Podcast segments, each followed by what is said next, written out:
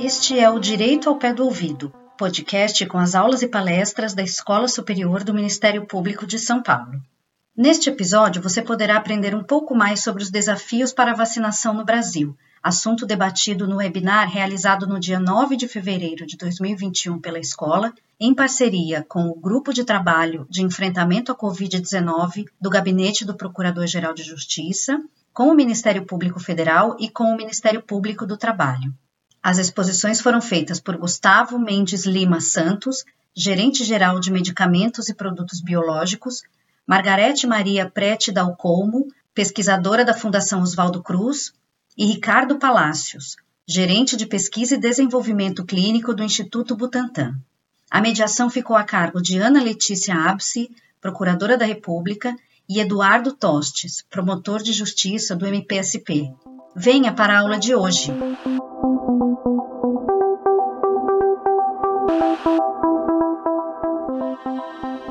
Bom dia a todas e a todos. Nesse momento, eu quero agradecer a todos os servidores públicos, nas pessoas né, do Dr. Ricardo, da doutora Margarete, do Dr. Gustavo, a todos os servidores públicos federais e estaduais que se empenharam tanto em proporcionar ao nosso país um melhor atendimento possível dentro de uma situação que acho que nenhum de nós aqui pensou que um dia poderia passar, né? Pandemia parecia algo tão histórico, tão distante, e nos vimos aí atropelados por esse vírus, pela SARS-CoV-2, e eu, trabalhando nesse tema desde fevereiro, eu tive, apesar de todas as tristezas do dia a dia, todas as dificuldades, todos os obstáculos, eu tive o prazer de poder presenciar um pouco mais de pertinho, poder acompanhar o trabalho incansável de todos os servidores públicos envolvidos no combate, tanto do Ministério da Saúde, da Secretaria Estadual e agora, principalmente, do Instituto Butantan, da Fiocruz e da Anvisa. Então, gostaria de fazer um agradecimento especial a todos na, na pessoa né, do Dr. Ricardo, doutora Margarete e doutor Gustavo,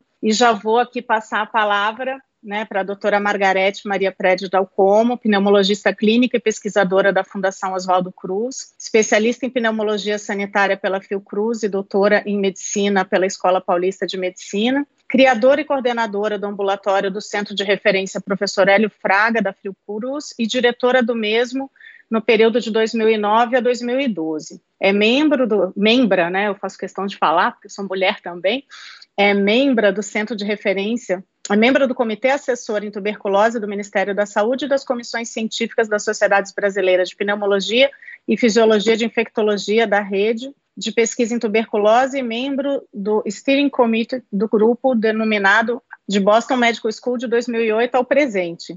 Investigadora principal do ensaio clínico Simplic TB do Global Alliance for Research na pandemia da Covid-19. Membro do grupo assessor do Ministério da Saúde na pandemia Covid-19 na gestão do ministro Mandetta. Membro do grupo assessor do governo do estado do Rio de Janeiro entre março e maio de 2020 do grupo Consciência do Estado do Rio de Janeiro, coordenado pela FAPERJ. Doutora Margarete, vou passar a palavra para a senhora, que foi assim uma verdadeira luz durante esse ano de pandemia. Como diz o Emicida, foi um ano todo só de sexta-feira 13. A senhora inspirou nossos dias e espero ser daqui muito inspirada com as suas palavras mais uma vez. Muito obrigada, Ana Letícia. Desculpa, eu estou rindo porque eu me lembrei que se nós estivéssemos na Inquisição, doutora Ana Letícia, talvez eu estivesse na fogueira, né? Mas, enfim, como nós não estamos na Inquisição, né, Ricardo? Já passamos um pouco, né? Então, assim, realmente estou muito honrada com esse convite, já externei isso ao doutor Paulo Sérgio, de estar aqui num grupo tão seleto, sobretudo acompanhado pelo Gustavo e pelo Ricardo, quer dizer, colegas dos quais nós, eh, como colegas, digamos, nos orgulhamos tanto, né? E prestando um serviço, mais uma vez, explicando um pouco, de maneira muito clara, tentando e despretensiosa onde é que nós estamos. Então, assim, dito isso, doutora Ana Letícia, eu queria dizer que é, o que nós estamos vivendo, né, como a senhora disse muito bem, quer dizer, é algo que não é para nós inusitado, né? Talvez a magnitude do que tomou seja, mas era esperado que o mundo tivesse epidemias. E esta, lamentavelmente, não será a última das epidemias. Né? O mundo, o homem trata tão mal o planeta Né? Nós estamos tratando tão mal o planeta que é de se esperar que nós ainda, em nossa geração,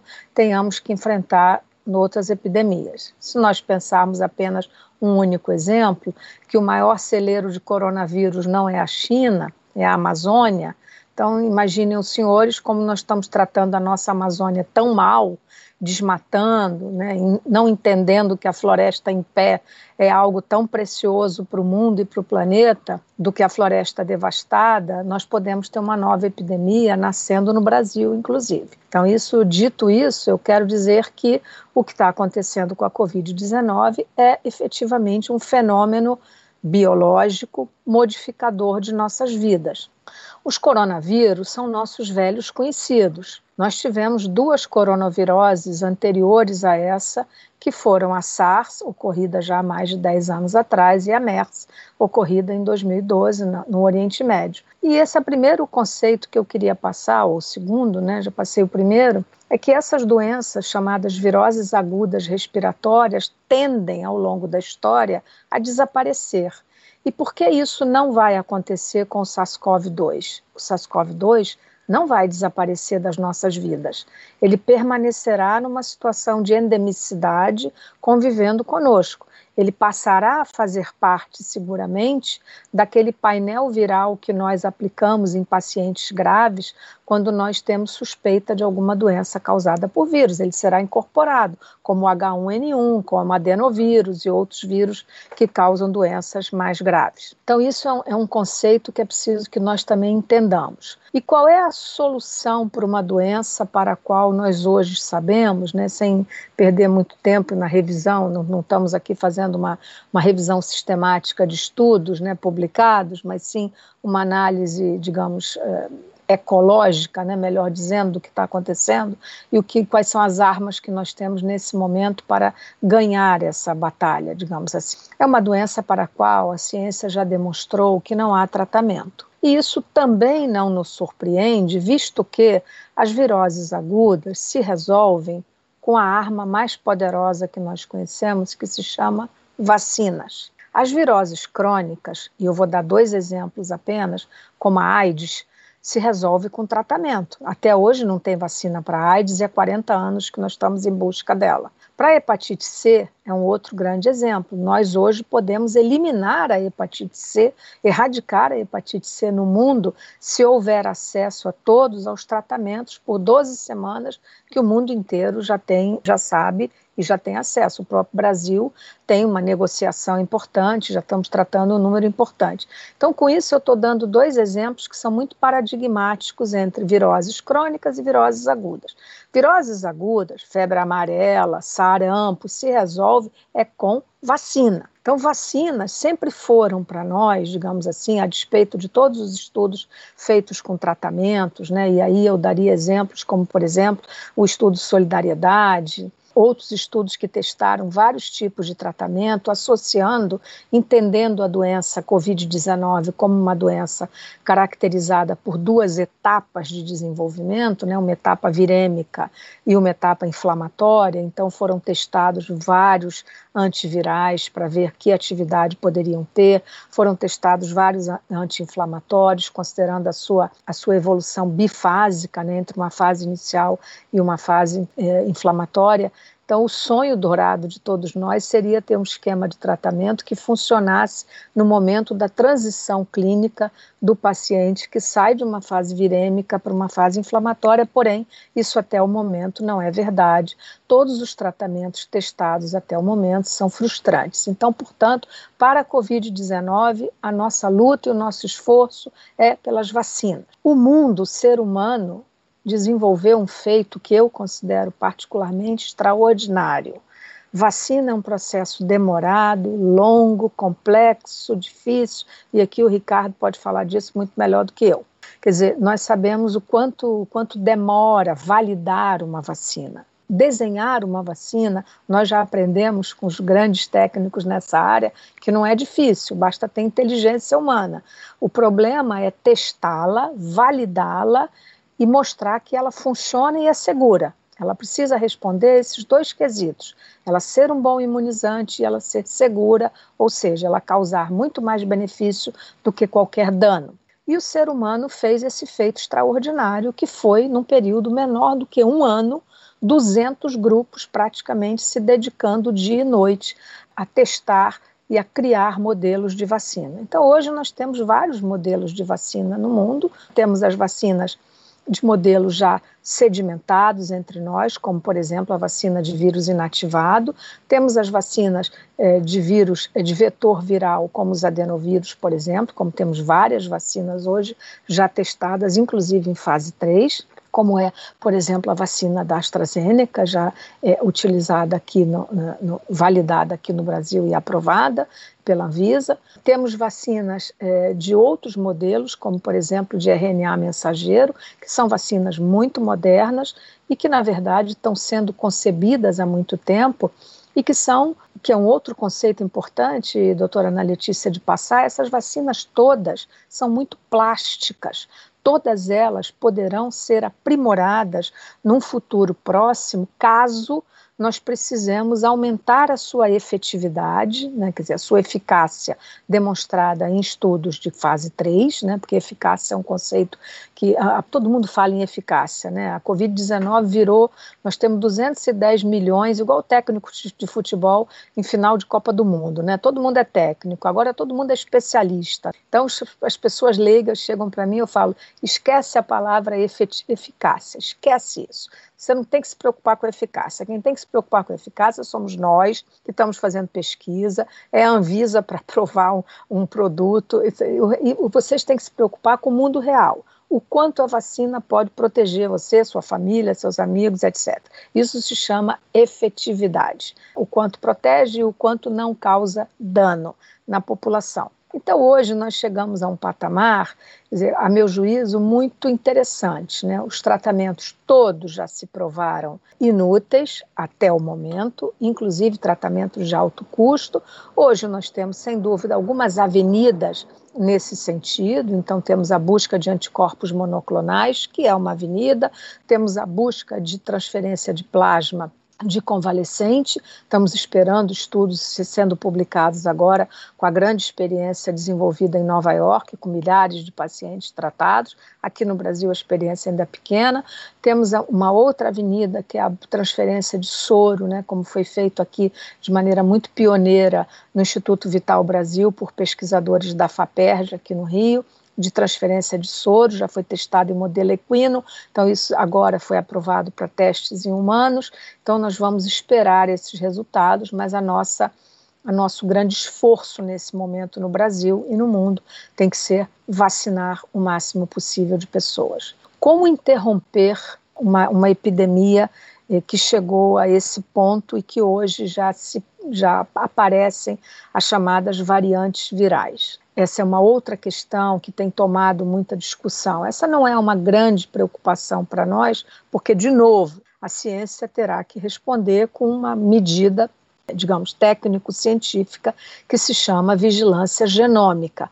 Todas as pessoas vacinadas e não vacinadas, todas essas variantes, obviamente, terão que ser estudadas. Como eu disse no começo, na nossa conversa com o Dr. Paulo, as redes sociais têm feito um enorme desserviço, porque tudo, tudo vira público muito rapidamente. Então, agora, né, eu já respondi, já desconstruí a informação de que a vacina da AstraZeneca pode não funcionar na variante da África do Sul, etc.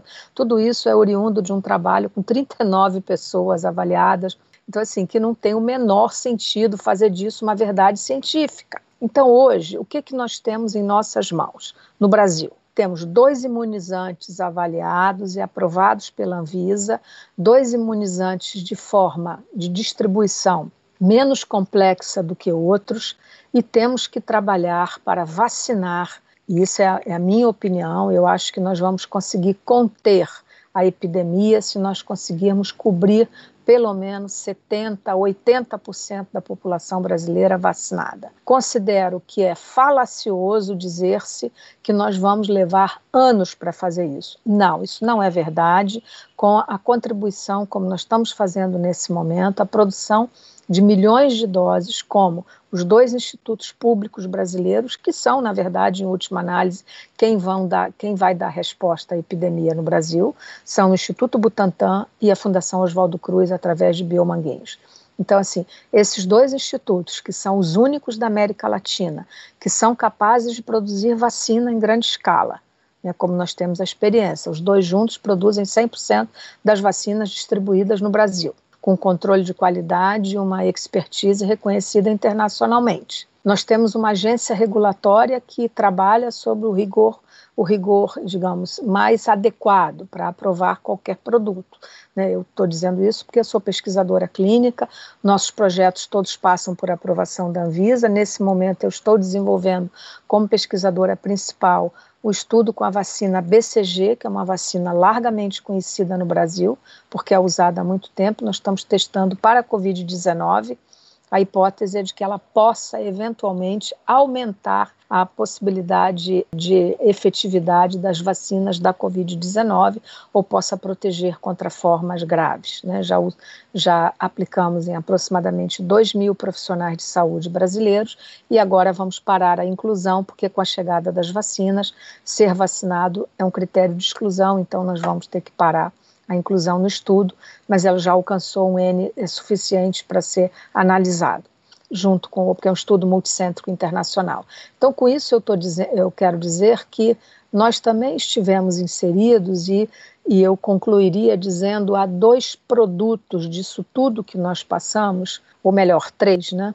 É, primeiro, a capacidade dos institutos brasileiros de, através de processos de transferência de tecnologia, produzir vacinas brasileiras, no Brasil, pelo menos, né? e mais a comunidade científica que tem se dedicado a idealizar modelos de vacina totalmente brasileiros, como nós sabemos que também existe na USP, na Universidade Federal de Minas Gerais e na própria Fiocruz, com vários, vários pesquisadores destinados a isso. O segundo produto que eu, que eu considero que é interessante é o reconhecimento por parte da sociedade civil de que existe uma ciência brasileira. Nós todos, ao nos aproximarmos, a estarmos estarmos presentes com tanta frequência, né, invadindo a casa de todo mundo quase todos os dias, todos nós estamos na, na imprensa, nós não nos furtamos a tentar esclarecer, e eu acho que isso, de certa maneira, nos humanizou. No, assim, hoje as pessoas sabem que existe isso. Poxa, eu nem sabia, muita gente nos diz, eu nem sabia que existia gente fazendo isso no Brasil. Então, eu acho que esse é um primeiro produto dessa tragédia humanitária, desse luto com 230 mil mortos no Brasil, quase 10 milhões de casos, enfim. E o segundo produto que eu acho, até escrevi isso no Globo, no meu artigo de hoje, é a criação de uma cultura que nunca houve no Brasil. Aliás, eu disse isso na minha primeira entrevista pública no dia 13 de março. Se a iniciativa privada brasileira não comparecer, a tragédia será bem maior. Não pode deixar tudo nas costas do governo. No Brasil tem uma concentração de renda que é iníqua, que nos constrange, não há dúvida disso, uma desigualdade social que também nos incomoda muito e é preciso que isso, que haja um novo olhar sobre isso. E, e aconteceu quer dizer, iniciativas como Todos pela Saúde, do Banco Itaú, é, iniciativa como União Rio e várias outras, né, de envergadura menor ou maior, sem dúvida mostraram que parceria público-privada funciona, sim, e que é um modelo muito saudável nesse momento do Brasil. Então, Nesse momento, doutora Ana Letícia, eu diria, nós temos dois imunizantes aprovados, uma capacidade de produção importante dos dois institutos e uma possibilidade de que nós recebamos, ainda em fevereiro, um, alguns milhões de doses pelo mecanismo COVAX-GAVI, do qual o Brasil é signatário também, então nós já sabemos, através da Organização Pan-Americana da Saúde, que devemos receber alguns milhões de doses, não toda o previsto, mas pelo menos 14 milhões de doses, foi o que o Dr. Jarbas Barbosa nos informou. Isso precisará de uma grande logística e eu acho que agora nós temos que assegurar que o máximo de pessoas seja vacinado. O meu sonho, digamos assim, o que eu farei tudo para ajudar e conto com todos os senhores, é que em um semestre nós consigamos alcançar essa meta e nós podemos fazê-lo. Isso depende de, da capacidade de produção dos institutos, que nós já sabemos que é possível de entregar. O Fiocruz vai entregar 100 milhões de doses, acho que o Butantan, o Ricardo vai mostrar esses números melhor do que eu, e vai dizer, então, com isso, nós precisamos fazer a vacina chegar às pessoas. Nós temos quase 40 mil estruturas de vacinação no Brasil pelo PNI.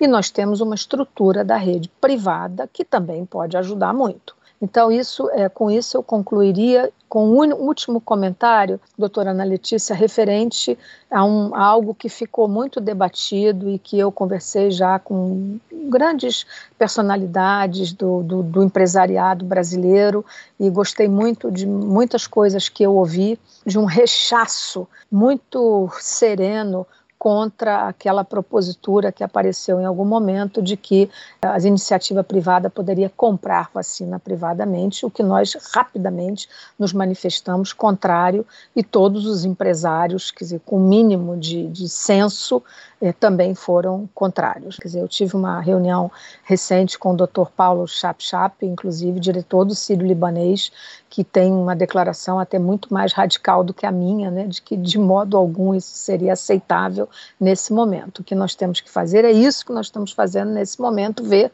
unindo ciência e justiça, como nós podemos chegar os imunizantes aprovados pela nossa agência regulatória, produzidos no Brasil ao máximo possível de brasileiros e, concluindo, acho que nós temos condição, juntos, de vacinar pelo menos 70% da população brasileira em um semestre, se nós assim o quisermos.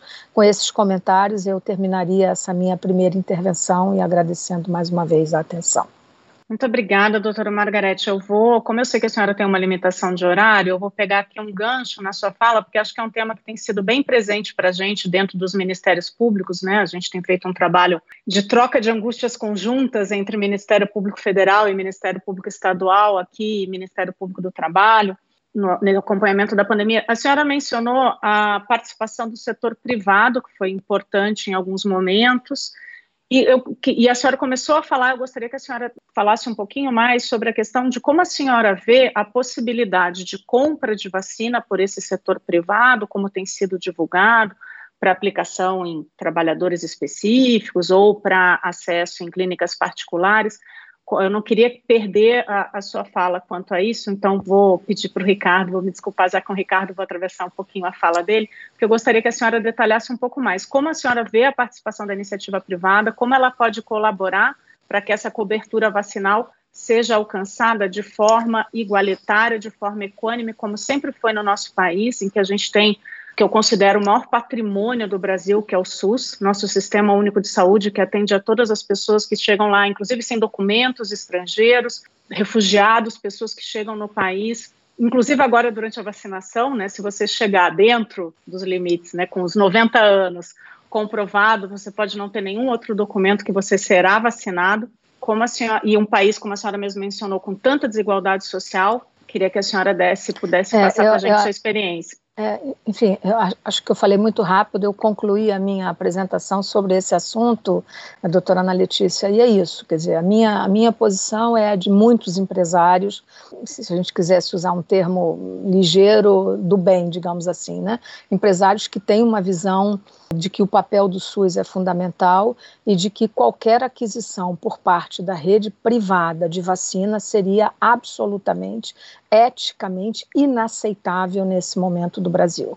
Né? Enfim, por isso que eu disse, o doutor Paulo Chap Chap, diretor do Sírio Libanês, inclusive fez uma, uma, uma, declaração junto comigo numa live muito mais firme e peremptória, dizendo se é verdade que há 33 milhões de doses da vacina da AstraZeneca, como foi circulado por aí, o que obviamente não é verdade, porque como uma empresa como a AstraZeneca teria deixado escapulir 33 milhões de doses, é obviamente isso seria uma fantasia, e o Paulo disse, se houvesse eu comprava hoje, comprava hoje para dar para o SUS. E evidentemente isso é uma forma retórica muito correta, porque não há. Primeiro, não há, e segundo, não teria o menor sentido de um dono de uma fábrica comprar, vacinar os seus operários, até porque é uma ilusão. Esse operário chega em casa, ele tem mãe, ele tem pai, ele tem tio, ele tem avô, tem gente que ele cuida que não estaria vacinado, então a proposta é equivocada, ela é, não é defensável, a proposta é iniciativa privada, vai e pode muito colaborar né? Eu tive uma live recentemente também com vários empresários do grupo LID. Né? Existe uma rede de farmácia imensa no Brasil que, colocando gente adequadamente e com a fiscalização adequada pelo SUS, nós poderemos utilizar também a, outras, a outros mecanismos que podem ser utilizados, bem como doutora Ana Letícia, armazenamento de outras vacinas. Se o Brasil tivesse no timing certo negociado, por exemplo, com a Pfizer, eu nunca aceitei que o Brasil não pudesse ter vacina da Pfizer. Imagina, qualquer capital brasileira tem condições de armazenamento em freezer a, a menos 80. E depois eu perguntei aos empresários, os senhores sabem quanto custa um freezer a menos 80? Eu acabei de comprar um para minha pesquisa do BCG, paguei 48 mil reais, é uma coisa relativamente barata. Então, assim, vários empresários me procuraram perguntando qual era a cubagem que eu queria e quantos eles queriam que a gente doasse. Eu disse, olha, não, não é comigo que vocês têm que falar, porque nós nem temos a vacina da Pfizer no Brasil. Então, qualquer capital brasileira com gerador de energia e, e, instituições públicas e privadas, quantos freezers a menos 80 poderiam ser alocados numa rede privada espetacular no Rio de Janeiro, São Paulo, Belo Horizonte, Fortaleza, enfim, não teria o menor problema quanto a isso.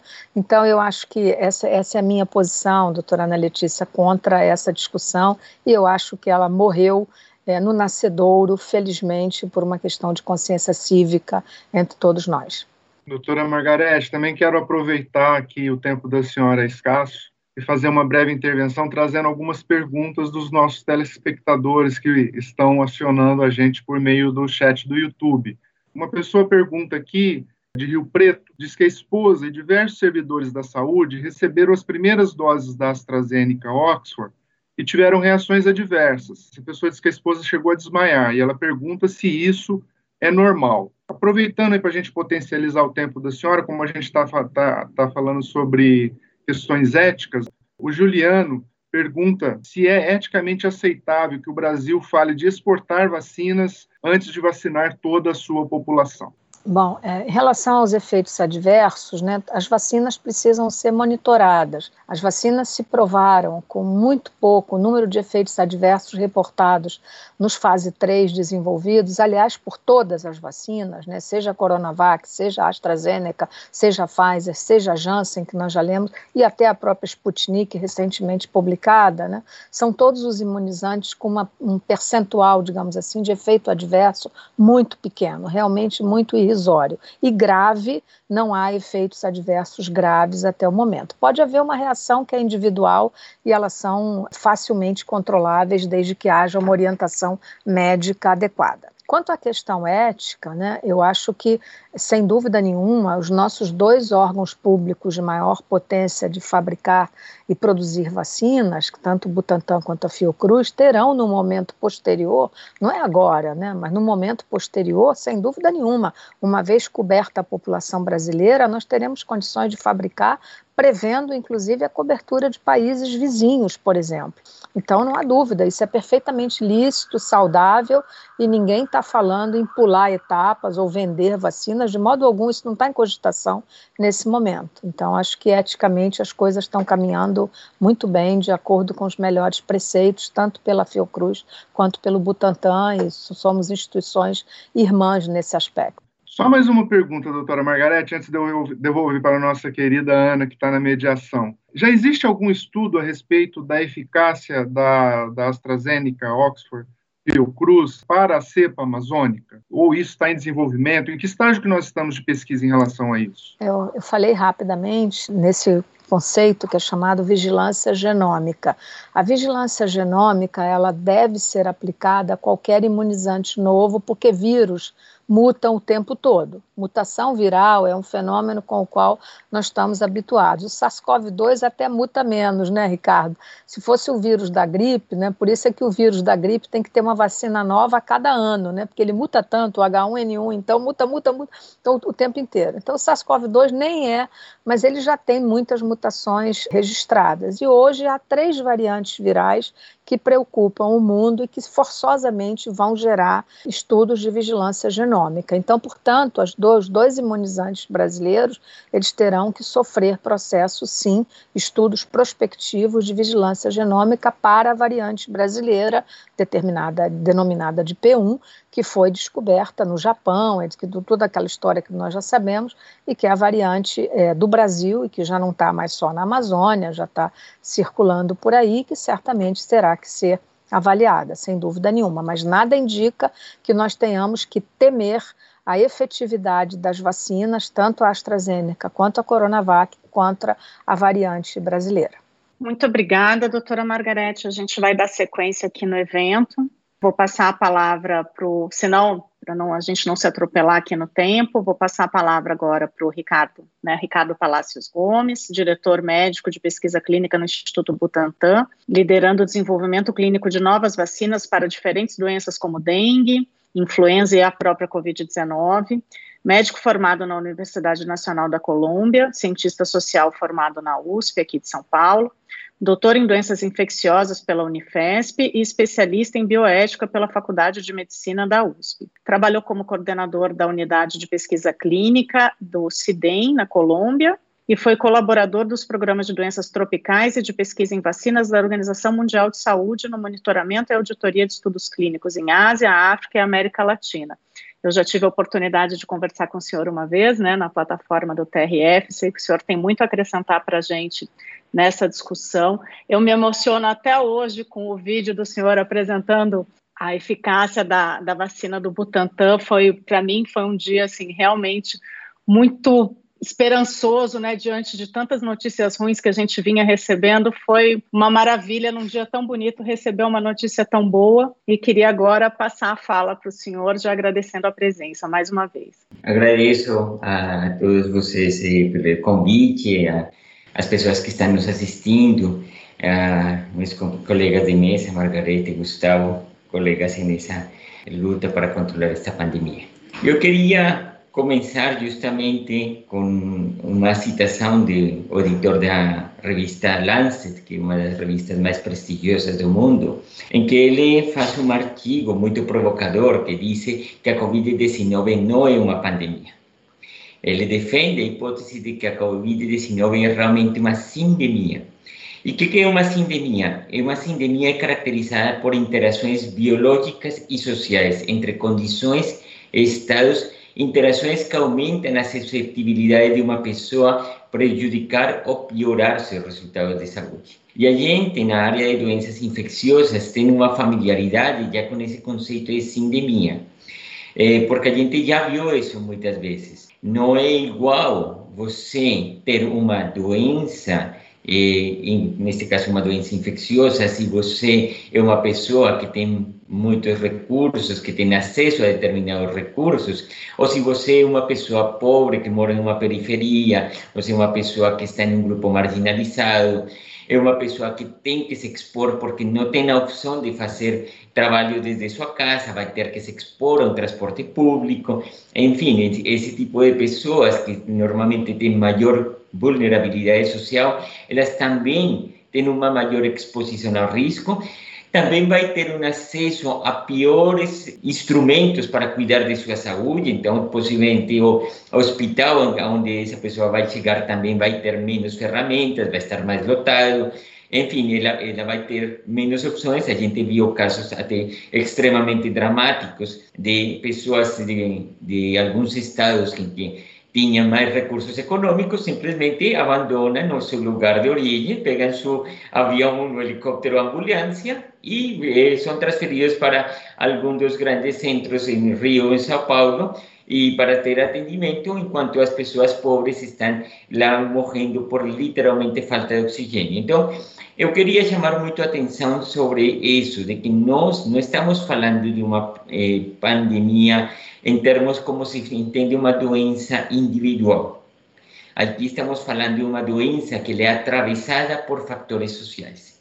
E esse, esse conceito que nos, eh, tem que servir de base também para entender o controle dessa doença. Então, é, esse é o primeiro ponto que queria é, trabalhar. O segundo conceito que queria trabalhar, que tem a ver com um pouco com isso, é o seguinte: em 2018, nós não sabíamos que íamos ter esta pandemia. Eu escrevi um pequeno ensaio para uma revista se chama, que o nome está publicado em inglês, que é Forgotten but Not Forgiven, e traduziria algo assim como Esquecidos mas nunca perdoados.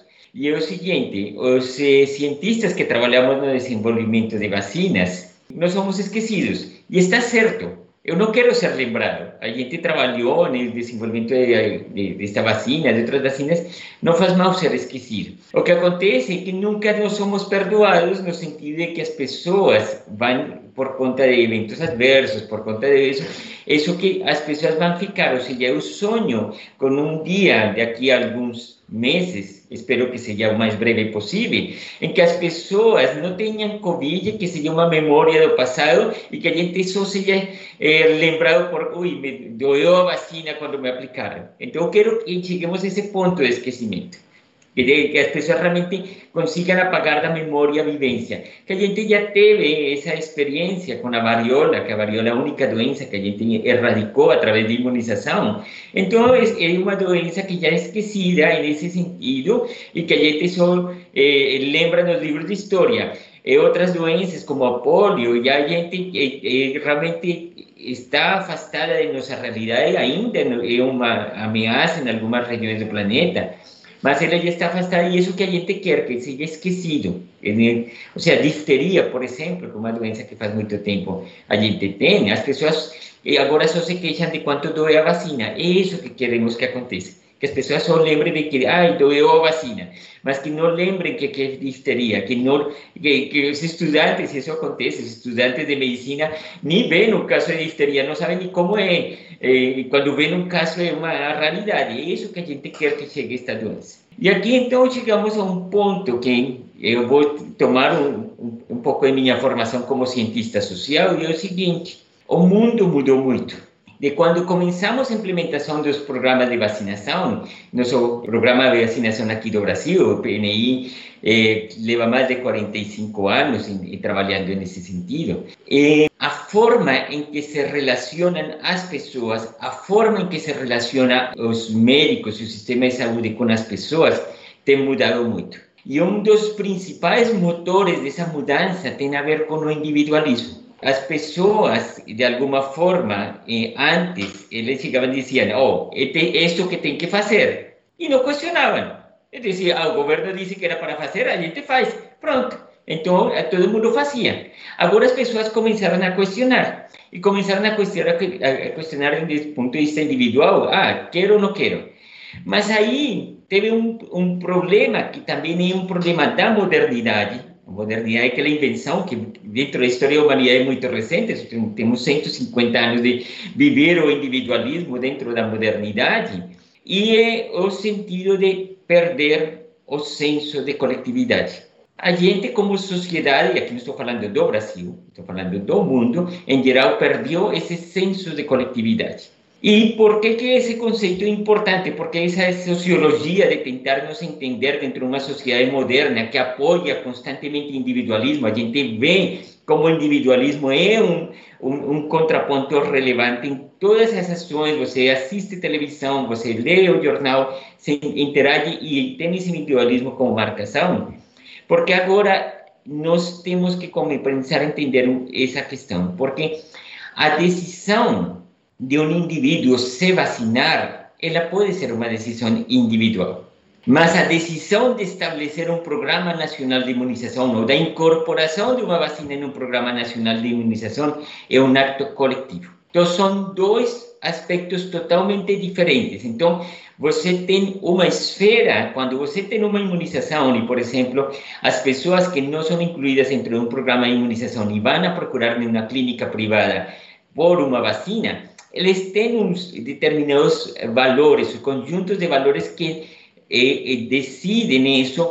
Tem algumas coisas que têm a ver, inclusive, com a própria ciência, no sentido de que se procura o efeito direto da vacinação propriamente dito e se considera o risco individual dessa pessoa. Mas quando a gente está falando da incorporação de uma vacina no Programa Nacional de Imunização, a gente já não está falando simplesmente do valor da autonomia. A gente está falando de um outro valor que é o valor da justiça social. A gente está falando de uma outra perspectiva que é a perspectiva coletiva. Desde o ponto de vista científico, inclusive, esse, nós estamos falando já não de eficácia, estamos falando de efetividade porque nós precisamos ver tanto os efeitos diretos como indiretos da vacina e temos que considerar os riscos, já não só do indivíduo, mas daquele indivíduo que não se vacinou, que não pode se vacinar ou que não responde adequadamente à vacina. E nesse sentido, quando a gente fala de, de essa perspectiva ampla, uma perspectiva coletiva, é quando a gente entende por que as decisões de como, quem deve vacinar e quando deve ser vacinado, são decisões que devem ser tomadas desde o ponto de vista de uma comunidade, que inclui não só a comunidade científica, mas uma eh, participação ativa de representantes da sociedade para que eles se apropriem desse eh, programa de imunização. E eu acho que isso, aqui fazendo uma, uma meia-culpa coletiva, talvez isso que nos está faltando. É que a comunidade não está conseguindo se apropriar da incorporação das vacinas de Covid. Nós estamos fazendo essa discussão ainda muito ao margem da, da sociedade. A gente precisa trazer mais ativamente essas lideranças comunitárias para o entorno de entender que é o que estamos fazendo. E aqui eu vou dar um exemplo a pequena escala de um protocolo de pesquisa que a gente eh, vai começar agora no dia 17 de fevereiro. De fato, já, já fizemos esse, essa parte, é um projeto de avaliação de efetividade. Que de alguma forma o Butantan que quer fazer esse modelo numa pequena escala, numa população da cidade de São Paulo, que se chama Serrana, e a gente quer avaliar isso, como poder montar um, um esquema de vacinação a larga escala que vai trazer respostas científicas extremamente valiosas, mas também traz respostas sociais. E quando a gente faz isso, o que a gente fez sábado à noite, eu tive uma experiência extremamente interessante, que foi chamar os líderes da comunidade, dessa comunidade pequena, que é uma cidade de 45 mil habitantes, e explicar que era o que queríamos fazer. Trabalhar juntos e, e fazer juntos como íamos fazer, ou seja, decidir a ordem, por exemplo, em que nós íamos fazer a vacinação dentro da cidade foi decidida coletivamente. Contar com o apoio de diferentes estamentos. Então, a gente tem, por exemplo, equipamentos urbanos como são as escolas da cidade para implementar um programa de, em massa de vacinação dentro desses equipamentos urbanos, não estar limitado aos equipamentos de saúde. E isso acompanhado, claro, com um sistema de vigilância, de vigilância de saúde, que ele está ativo para poder detectar os casos e para poder avaliar o efeito dessa vacinação, avaliar a efetividade. Por quê? Porque essa forma de prestar contas para o público é para falar, olha, quando vocês estão aderindo a este programa de vacinação, olha o efeito que a gente quer ver, que é o que nós esperamos que acaben esas internaciones hospitalarias por causa de COVID y que no tengamos que chorar nuestros muertos por causa de COVID. Entonces, isso é um trabalho que a gente está fazendo, claro, dentro de um ambiente muito controlado, que é um projeto de pesquisa, mas aí eu me pergunto, não será que a gente está falhando nesse sentido de chegar e chamar esses líderes comunitários de diferentes eh, eh, ordens para tentar explicar por que a gente faz o que faz? ¿Por qué se decide que un grupo es prioritario o no? Y que ellos mismos nos ayuden a hacer esa veeduría, a hacer ese control social de lo que a gente está haciendo en la incorporación de vacinas.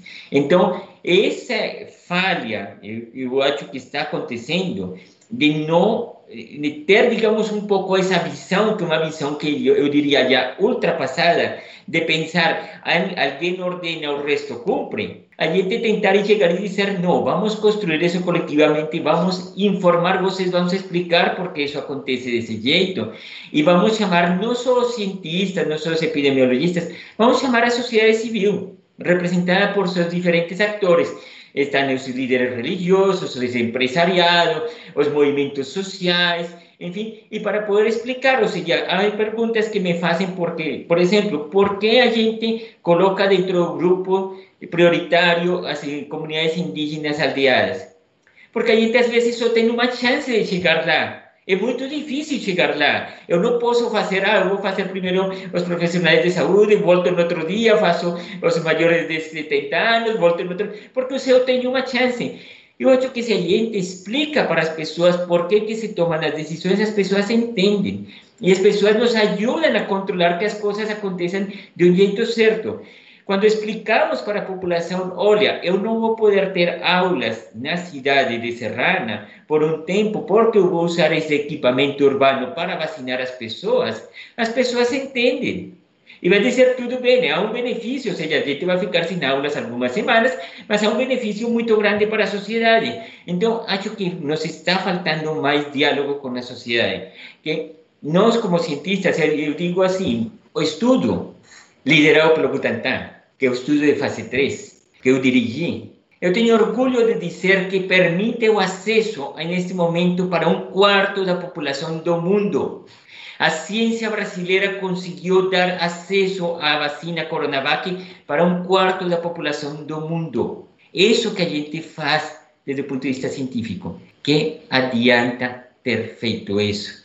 que adianta que eu tenha uma diferença apenas de 180 dias entre a primeira vacinação de estudo e a primeira vacinação de uso emergencial. Foram só 180 dias. De que adianta tudo isso se a comunidade, se a sociedade não se apropria da vacina? Não faz ela sua, não a defende contra as notícias falsas, contra os rumores que aparecem por aí. A sociedade tem que retomar, no sentido coletivo, este é nosso programa de imunização, este é nosso orgulho, este é nosso SUS. Então, e nisso estamos falhando. Como coletividade, como órgãos públicos, eu acho que estamos falhando. A gente está tentando fazer Hay acciones isoladas, hay, por exemplo, essa ação do Butantan com eh, eh, cantor, com MC Fiochi.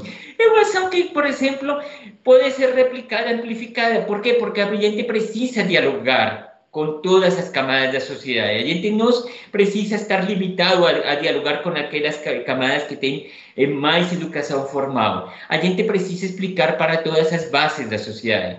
Eu acho que estamos em um momento propício. De alguma forma, essa descoordenação que existia nos programas estaduais e federais está se, está se quebrando e agora estamos vendo um momento de harmonização. Eu acho que cada vez a gente está entendendo mais que existe um, um entendimento comum a todas as esferas, tanto dos governos federais, estaduais, municipais, como de empresariado e outros atores, de que vacinação é relevante. Vamos pegar esse, essa onda de favorável à vacinação e vamos começar a trazer essa vacinação como parte da sociedade. Vamos incorporar não ao Programa Nacional de Imunizações, vamos incorporar na comunidade.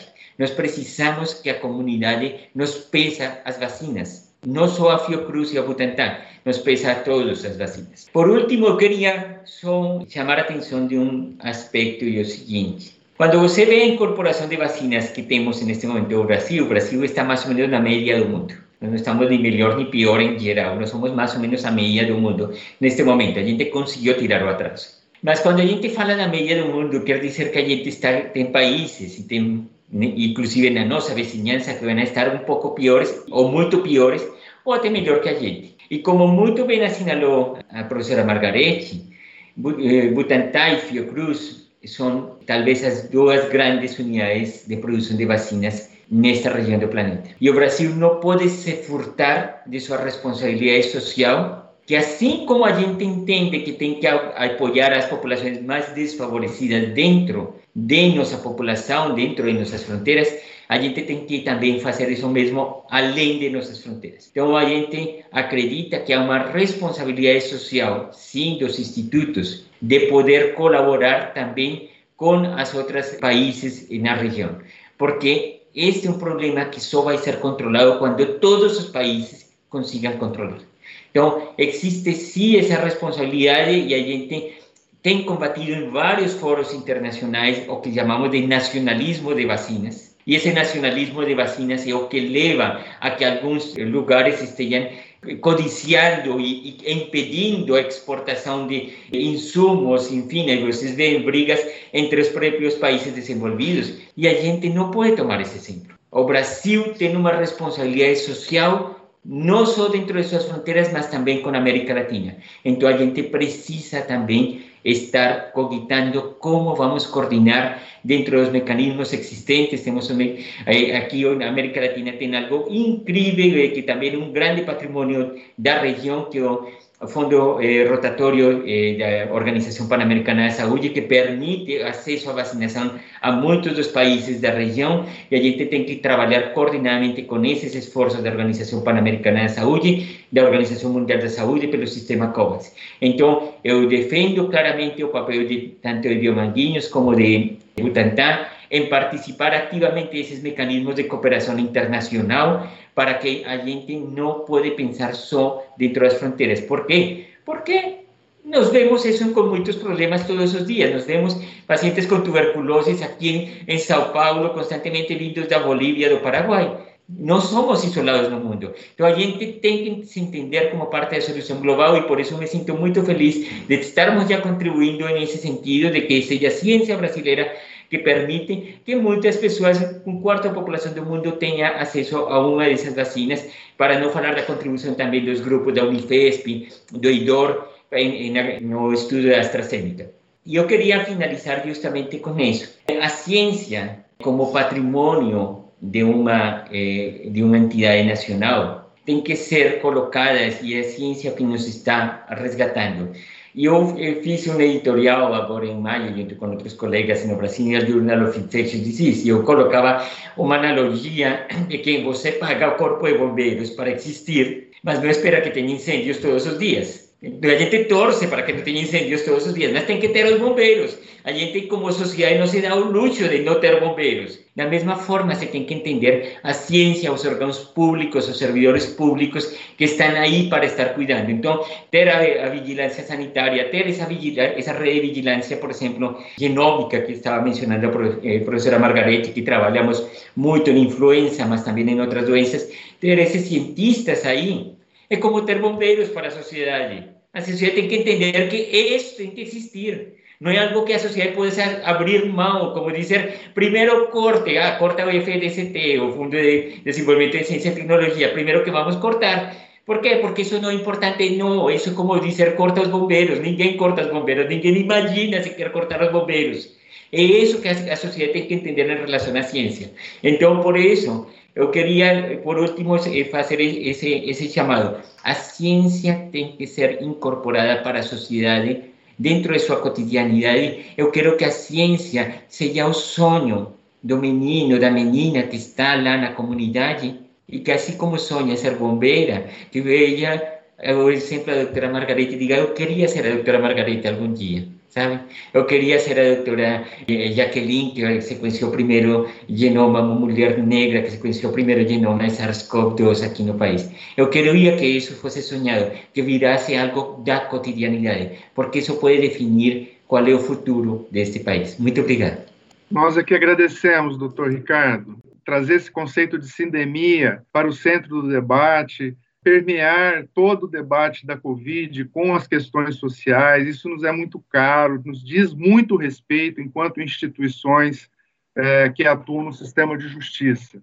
Esse diálogo com a sociedade ao qual o senhor se referiu é salutar. Para o senhor ter uma ideia, nós já temos perguntas aqui, as quais eu voltarei ao final, a respeito de ordem de prioridades. Então, é algo que realmente gera naturalmente dúvidas na nossa população. Se essa experiência de Serrana, de decidir com a comunidade quais serão os prioritários, aonde se dará a vacinação e explicar o porquê, ela é fantástica. Né? Repercutiu muito, eu, eu estou aqui falando de Ribeirão Preto, e repercutiu muito positivamente aqui na região, no Brasil inteiro, né? mas aqui em especial, esta iniciativa do Butantan. Mas eu queria direcionar uma, uma pergunta, aproveitando que daqui a pouco a doutora Margarete terá que nos deixar, eu gostaria de direcionar uma pergunta que vem do nosso Comitê de Saúde Pública do Ministério Público de São Paulo. A gente tem aqui dentro da nossa organização institucional um grupo de promotores que debate a questão do Covid toda semana.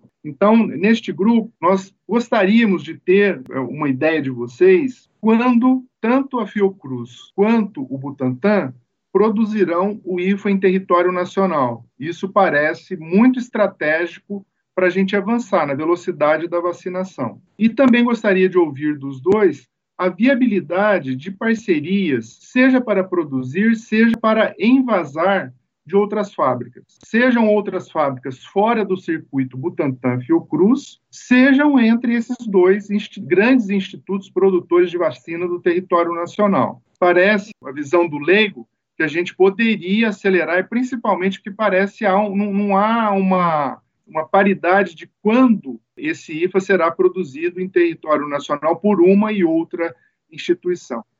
Bom, agradeço a exposição do Ricardo, né? Mas eu, eu quero responder que a Fiocruz pretende, no nosso cronograma, doutor Eduardo, é que a Fiocruz passe a fabricar o IFA no Brasil agora, ainda no outono, no final do outono. Então, abril, maio é o período em que nós esperamos que o IFA da vacina AstraZeneca Fiocruz seja começado a produzir no Brasil. Então, final do primeiro semestre, todas as vacinas a partir do final do primeiro semestre, o nosso cronograma prevê que já sejam com o IFA fabricado no Brasil. Então, esse é o, o Butantan, o Ricardo responde, né? Sim. Eh, no caso do Butantan, o, IFA está planejado para o segundo semestre de, deste ano, possivelmente para o mês de setembro. Mas aqui eu queria chamar a atenção de duas coisas. Uma, no caso de, de, da produção com Sinovac, a limitante não está sendo a produção do IFA.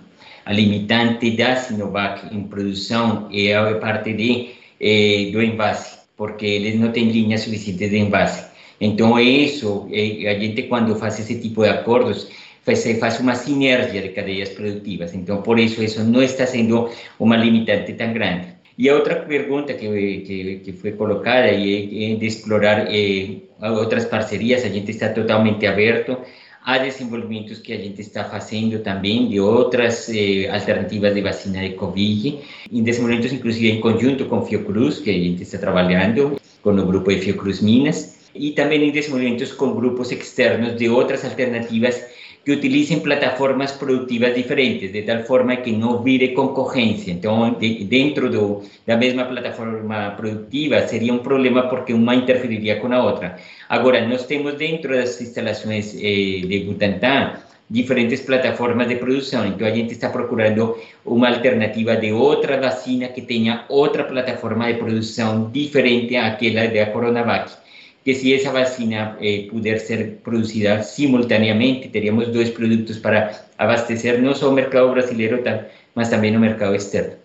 Mas no que diz respeito às duas vacinas colocadas, postas atualmente, que são aquelas que estão à mão, existe algum projeto de ampliar essa capacidade de envase para dar uma resposta mais rápida ao Programa Nacional de Imunização ou isso não foi cogitado ainda?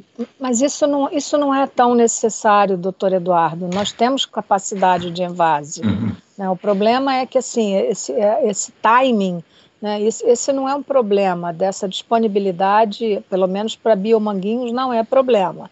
Isso está tudo previsto. A questão é, meus, é mesmo deslanchar o processo. Então, como o nosso processo teve esse atraso de praticamente um mês aí por conta da chegada, agora com a chegada dos IFAs, a nossa, o nosso cronograma volta a ser ajustado e, e as vacinas serão entregues prontas para serem aplicadas. É isso.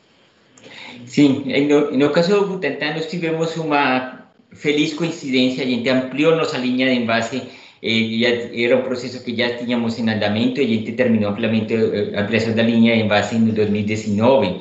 Entonces ya teníamos una capacidad instalada muchísimo mayor. Eso nos permite que nos consigamos trabajar sin ningún problema. De fato, a gente vai ter agora as duas linhas de envase funcionando, a de influenza, que vai funcionar a plena capacidade para abastecer a campanha de influenza, e a linha nova que incorporamos está, estará dedicada a COVID. Entonces tuvimos esa fortuna, no fue, claro, ya no sabía que iba a tener una pandemia, mas ya dentro del proceso de expansión de Butantan nos creamos una segunda línea de envase de alta capacidade. Então, nos pegou em uma situação bastante favorável, felizmente. E, e por isso vamos conseguir produzir ao mesmo tempo tanto influenza como Covid, sem desabastecer nenhuma das duas vacinas, que ambas são de extrema importância, com certeza. Muito obrigada pelas respostas. Queria aqui destacar, né, Ricardo, na sua fala, quando você fala dessa comunicação com a sociedade, você está falando de transparência, né?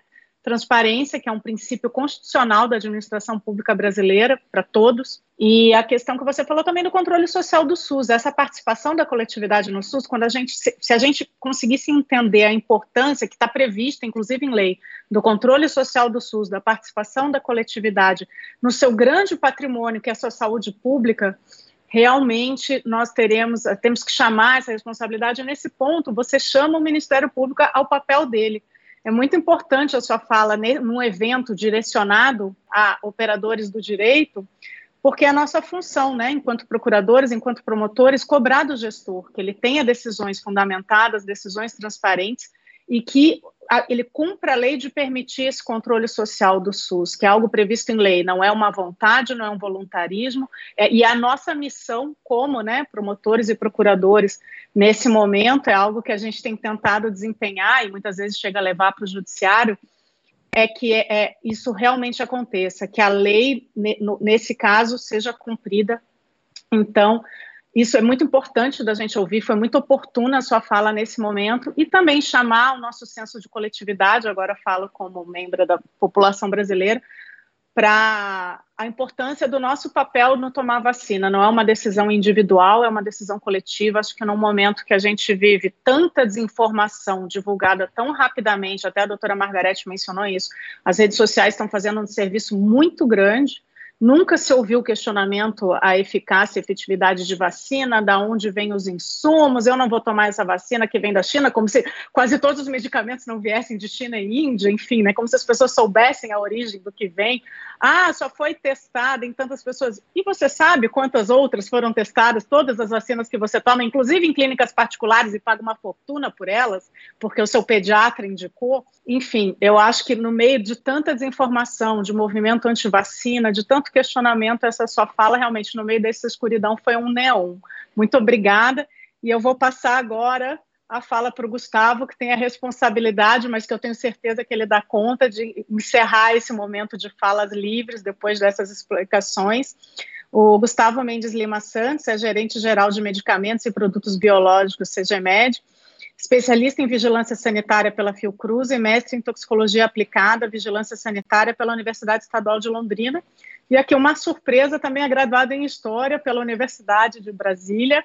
Teve a responsabilidade aí de um grande evento, praticamente, que foi o anúncio né, da aprovação em tempo absolutamente eficiente de aprovação do uso emergencial das vacinas, tem travado também uma batalha, tem sido parceiro nessa batalha, reconhecendo a falta de efetividade de tratamentos precoces, estimulando daí com essa fala que a população se vacine, que não acredite em milagres terapêuticos e sim busque a ciência, busque o que está as evidências científicas e se vacine para garantir que a gente pare de ter mil mortes por dia, né? A gente pensa, ah, quero me vacinar para não usar máscara. Não, você tem que se vacinar para que mil pessoas parem de morrer por dia. Essas mortes são evitáveis e serão evitadas a partir do momento que a gente tiver essa imunização. Então, obrigada, doutor Gustavo, por estar aqui com a gente. Vou passar a fala para o senhor. Bom dia, bom dia a todos. Queria agradecer pela oportunidade de, de poder trazer um pouco do, do que é a visão como servidor público, como servidor da Anvisa, que é uma agência reguladora importante que tem atuado de maneira bastante intensa nessa questão da pandemia, justamente porque é o que se espera de uma agência reguladora de Estado. Quando as agências reguladoras foram criadas, lá mais ou menos na época de 1999, ou a Anvisa está fazendo 22 anos, é, o que se esperava e é o que a gente está lutando é para que seja uma agência independente, seja uma agência de Estado focada naquilo que realmente é o seu valor e a sua missão, que é proteger e promover a saúde da população. E eu lembro exatamente no começo da pandemia que a gente, a gente faz reuniões quinzenais com as outras agências reguladoras, com os nossos pares. Né? E eu lembro exatamente aquela primeira reunião de 2020 que as agências se reuniram e falaram: olha, houve a declaração de pandemia. e a gente sabe que nesse momento agora as agências reguladoras vão passar por uma pressão enorme e que nós vamos ter que repensar os nossos fluxos, repensar os nossos procedimentos, porque nós vamos precisar dar respostas rápidas, mas não vamos poder em nenhum momento abrir mão de critérios de eficácia, segurança e qualidade de produtos e de vacinas. Essa, isso é uma balança que precisa ser ponderada porque rapidez, no caso da ciência, né, e aí temos Ricardo Margarete também, que ajudou muito nessa, nessa, em trazer essa, essa, informação sobre a importância da ciência, muito bem feito. E a gente sabe que ciência e rapidez também é um, é um conflito muito grande, porque para se ter qualidade em resultados, para se ter resultados confiáveis, é preciso respeitar o tempo da ciência. E no caso da regulação também é preciso se respeitar para os procedimentos de análise para que a gente possa dar respostas confiáveis. E foi isso então que a gente, desde o começo da, da pandemia, tem feito. A gente tem se estruturado, se organizado para termos uma agência que dá respostas rápidas e que não abra mão dos seus critérios. E no caso específico das vacinas, né, que é o que a gente está discutindo, a gente sabia que tinham diferentes formas das vacinas virem para o Brasil. Lá no começo e até o meio de 2020, nós fomos procurados como agência reguladora para discutir propostas de estudos clínicos aqui no Brasil. E isso foi muito importante para a gente, como país, como é, sociedade, porque ter estudos clínicos realizados aqui no Brasil mostra não só o lado ruim da parte do estudo clínico de vacina, que o lado ruim é o fato de que, para se fazer um estudo de vacina, precisa ter o vírus circulante. Então, assim, é, precisava ter um número de casos alto para ter estudos que pudessem dar respostas rápidas para as vacinas, sobre a eficácia das vacinas. Então, quer dizer, se fosse fazer um estudo lá na Nova Zelândia que não tinha o vírus circulante, nunca ia se concluir esse estudo. Então, o Brasil foi muito procurado por isso, mas não só por isso. O Brasil foi procurado porque tinha sim uma capacidade científica confiável, porque ninguém vem fazer estudo aqui no Brasil se não tiver uma estrutura mínima de, de coleta de dados, de, de organização, de boas práticas clínicas que garanta que os estudos vão ser confiáveis, e ao mesmo tempo também tinha sim uma agência reguladora que tinha um reconhecimento para validar, para chancelar esses estudos e para é, trazer confiabilidade. A função da agência nesses primeiros momentos, então, especificamente falando de vacina, foi, foi o, o que nós chamamos de anuência dos estudos. Nós discutimos com os pesquisadores, e quero estar aí, fizemos várias discussões sobre o desenho do estudo, ou seja, como esses estudos iam ser conduzidos, quais os requisitos que nós exigíamos para que esses estudos fossem confiáveis, né? Porque uma das grandes questões é isso, é isso. O estudo a ser realizado para mostrar que uma vacina é segura e eficaz, ele precisa ser confiável, ele precisa estar embasado, no, embasado numa estrutura de procedimentos que tragam essa confiança para a gente. E foi então que nós tivemos quatro estudos de vacinas realizados aqui no Brasil: Coronavac, Oxford, Janssen e Pfizer. Alguns estudos foram específicos para o Brasil, o caso da Coronavac, que foi um estudo delineado para o Brasil, e outros estudos são o que a gente chama de multicêntricos, e cujo Brasil é um braço desses estudos. Isso foi importante em vários aspectos, e nós sabíamos que, isso já nas discussões que nós fazemos quinzenalmente com as outras agências reguladoras, que nós íamos precisar de estratégias, observando que os resultados dessas vacinas eram promissores e, e, e o risco-benefício compensava disponibilizar as vacinas imediatamente, sabendo a situação de pandemia, nós, nós estávamos discutindo estratégias para o que a gente chama de uso emergencial. Então, o uso emergencial é uma ferramenta regulatória que permite que as vacinas sejam disponibilizadas para grupos específicos, e esses grupos têm que ser os grupos mais vulneráveis, porque são os mais sujeitos tanto à, gravidade da doença quanto à a oneração do sistema de saúde, para que a gente pudesse, então, já disponibilizar essas vacinas, tendo a segurança bem caracterizada, isso é muito importante frisar, né? A segurança é o principal pilar que norteia a decisão de autorização de uso emergencial, já que não é possível expandir o uso para outras pessoas sem a segurança bem caracterizada. E a eficácia com dados promissores sendo que aquele mínimo de 50% que foi acordado entre as agências reguladoras tem como base as características de transmissibilidade do vírus, letalidade do vírus e todas essas ponderações para chegar nesse percentual mínimo que foi adotado aqui no Brasil. Então, em dezembro de 2020, nós elaboramos um guia de autorização de uso emergencial dizendo que para aquelas quatro vacinas que fizeram estudo fase 3 aqui no Brasil, poderia se conceder autorização de uso emergencial. E por que isso? Porque para essas quatro vacinas nós acompanhamos todo o desenvolvimento, nós participamos de todas as discussões, nós acompanhamos todos os resultados, e vocês viram que o acompanhamento dos resultados implica em discussões bastante aprofundadas sobre, por exemplo, qualquer risco que pode causar nos voluntários. Então, tanto as empresas quanto a gente pode, podem a qualquer momento interromper os estudos que estão em andamento para esclarecer dúvidas e verificar se a vacinação pode oferecer algum risco. E por isso, então, que nós elaboramos esse guia, que é o, é o Guia 42 de 2020, dizendo que para essas quatro vacinas, tendo em vista que o estudo de fase 3 foi considerado, foi, foi realizado aqui no Brasil, a gente poderia dar autorização de uso emergencial. No dia 17 de janeiro, foi então que a gente a gente fez aquela reunião para poder apresentar o racional técnico-científico para a sociedade do, do porquê que estávamos recomendando a autorização de uso emergencial. Isso tem muito a ver com a fala do Ricardo, ele falou sobre muito comunicação. Esse esforço de comunicação tem que ser de todas as frentes, eu concordo com ele.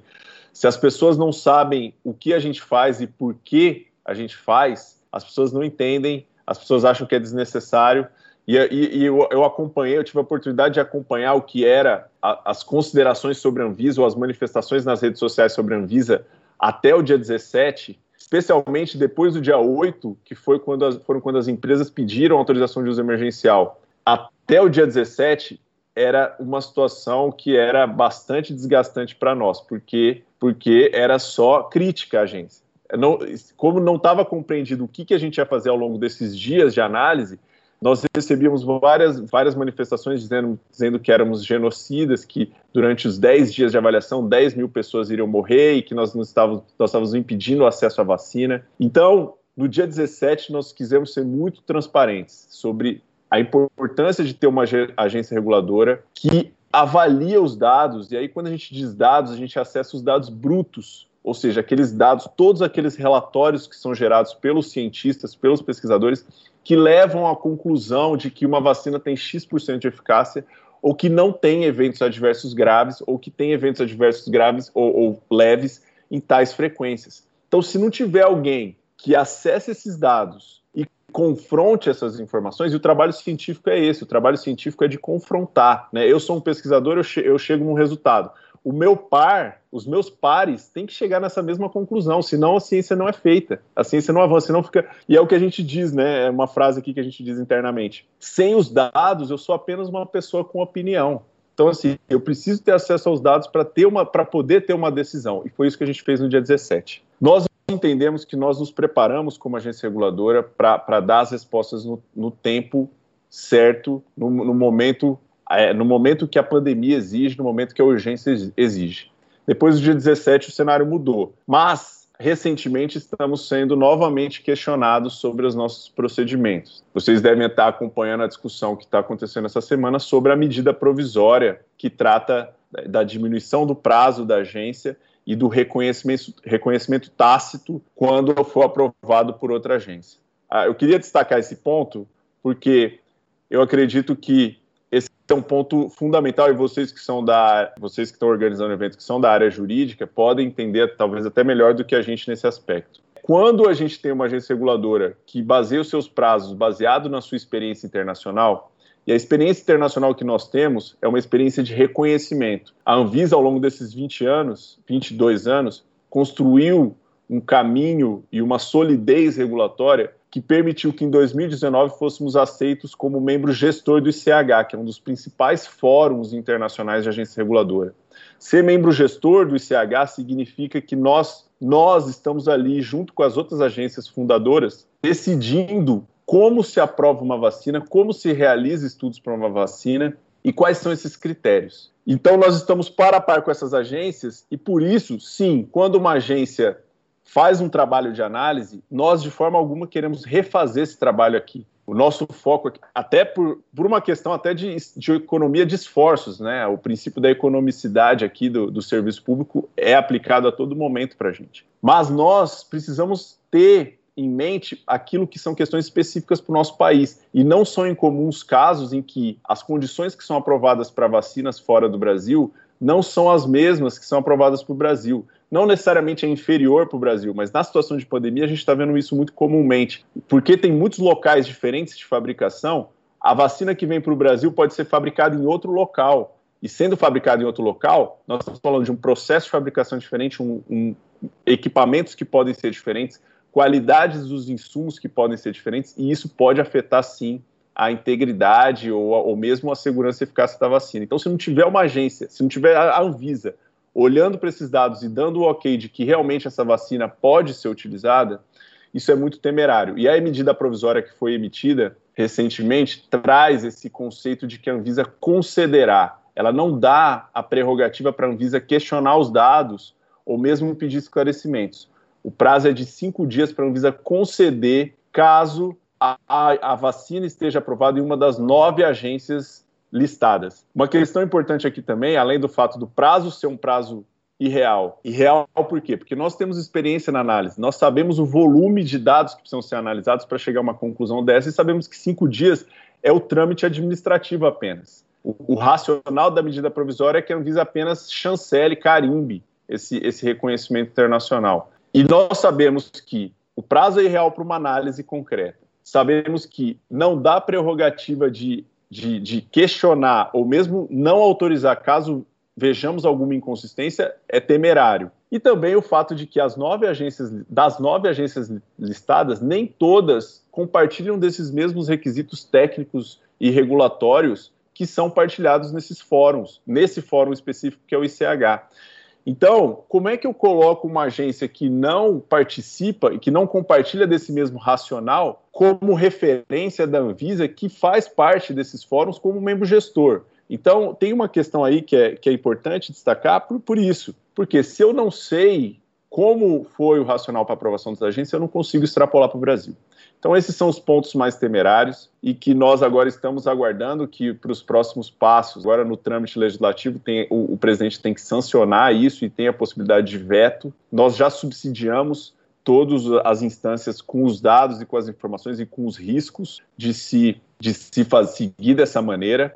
E o risco, só para focar também nessa, nesse ponto, o risco não é só administrativo, o risco não é só de autonomia, o risco não é só de soberania, o risco também é para a população. E o risco é para a população porque se eu não sei qual é a vacina que vai ser aplicada aqui, eu posso oferecer riscos enormes para as pessoas. E, e, e, esse risco é não só segurança, mas também o risco de que, se eu disponibilizo vacinas que eu não tenho muito bem caracterizado a sua, a sua a sua performance, eu posso afetar, inclusive, os programas de saúde pública e os estudos que estão em andamento, já que isso pode atrapalhar chegar a conclusões corretas sobre a melhor estratégia de vacinação. Então, é, estamos aguardando esses próximos passos para ver é, de que maneira é, é, iremos aceitar esse impacto. E vocês sabem que nós, como agência reguladora, não podemos questionar as leis. Uma vez sancionada, a lei tem que ser cumprida e não nos cabe questioná-la. Então, esse momento é muito importante agora.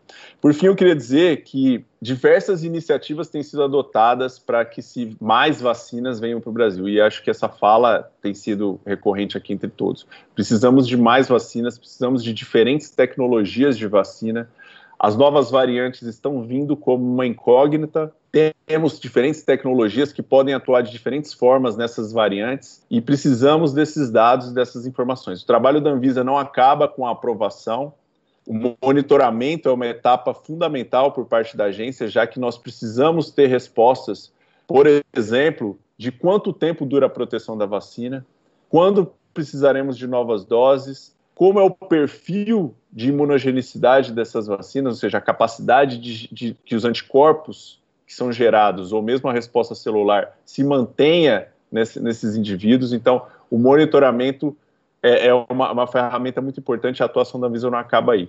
Temos também a questão do, da COVAX, foi mencionado aí a COVAX Facility, que é esse fundo da OMS, que é fundamental, eu concordo totalmente que se não, se não existisse a OMS promovendo um acesso equitativo das vacinas para os diferentes países e eu achei muito importante o Brasil ter participado disso. Isso, é, nós teríamos uma situação crítica no mundo com as diferenças sociais que existem, diferenças econômicas. E o Brasil vai ter acesso a vacinas, como foi dito pela professora Margarete, vai ter acesso a vacinas por meio dessa via, e nesse caso específico, a Anvisa está avaliando junto com a OMS, nós temos especialistas nossos lá na OMS avaliando os dossiês dessas vacinas que estão sendo submetidas por lá, e essa é uma via, então, que virá de forma ainda mais simplificada, né? Porque ao invés de ter que refazer esse pedido aqui no Brasil, basta dizer, ó, essa vacina é a vacina que vai vir para o Brasil via COVAX. Como nós já avaliamos junto com o MS na equipe avaliadora, nós não precisamos fazer esse retrabalho aqui.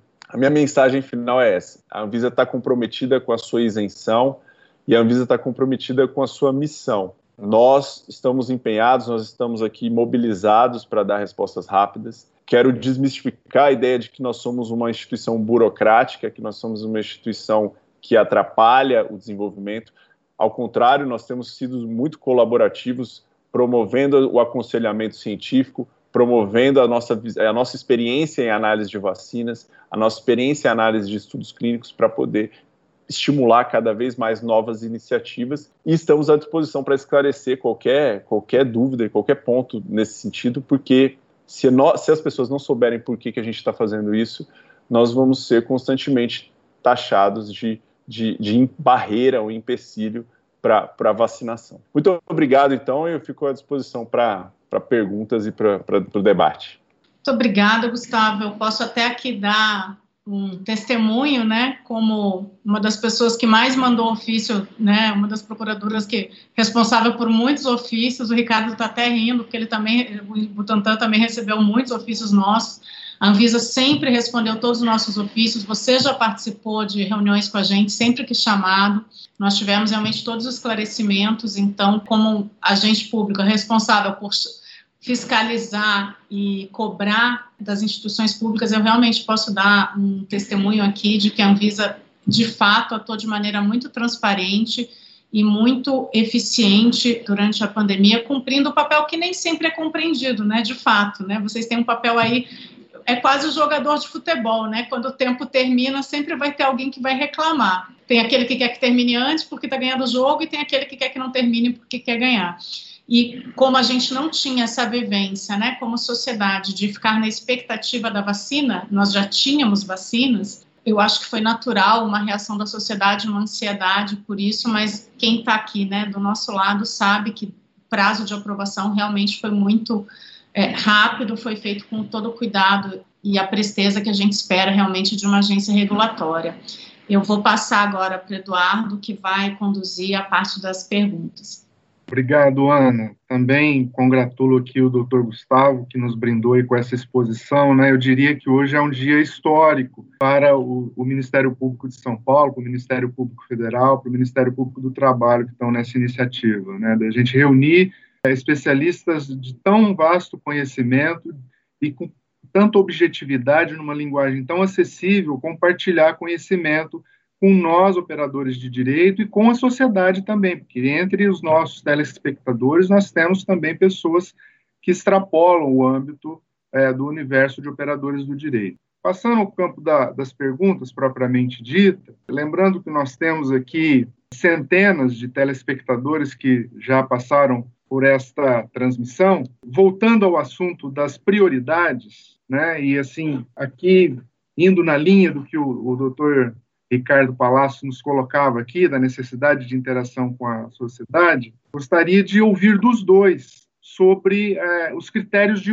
de, de priorização eleitos pelo Plano Nacional de Imunização. Nós temos várias perguntas, temos uma específica aqui da Márcia Mendes, em Santo André, estão na lista de vacinação biólogos, fisioterapeutas, veterinários, odontólogos, terapeutas ocupacionais, educadores, educadores físicos, estariam desrespeitando o PNI. Então, passando por essas ocupações específicas, mas adentrando também os critérios eleitos do Plano Nacional de Imunização, gostaria de ouvi-los a respeito.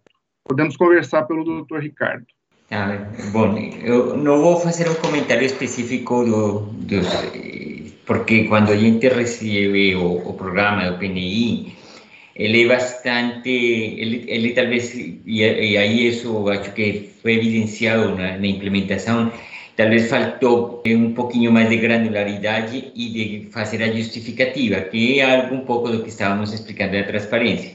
Mas eu vou falar de dois critérios gerais que você utiliza para estabelecer isso. Um é o risco da pessoa adoecer, é um critério geral. Então, quanto que a pessoa tem risco de adoecer eh, de forma grave, neste caso, né, por causa da Covid-19.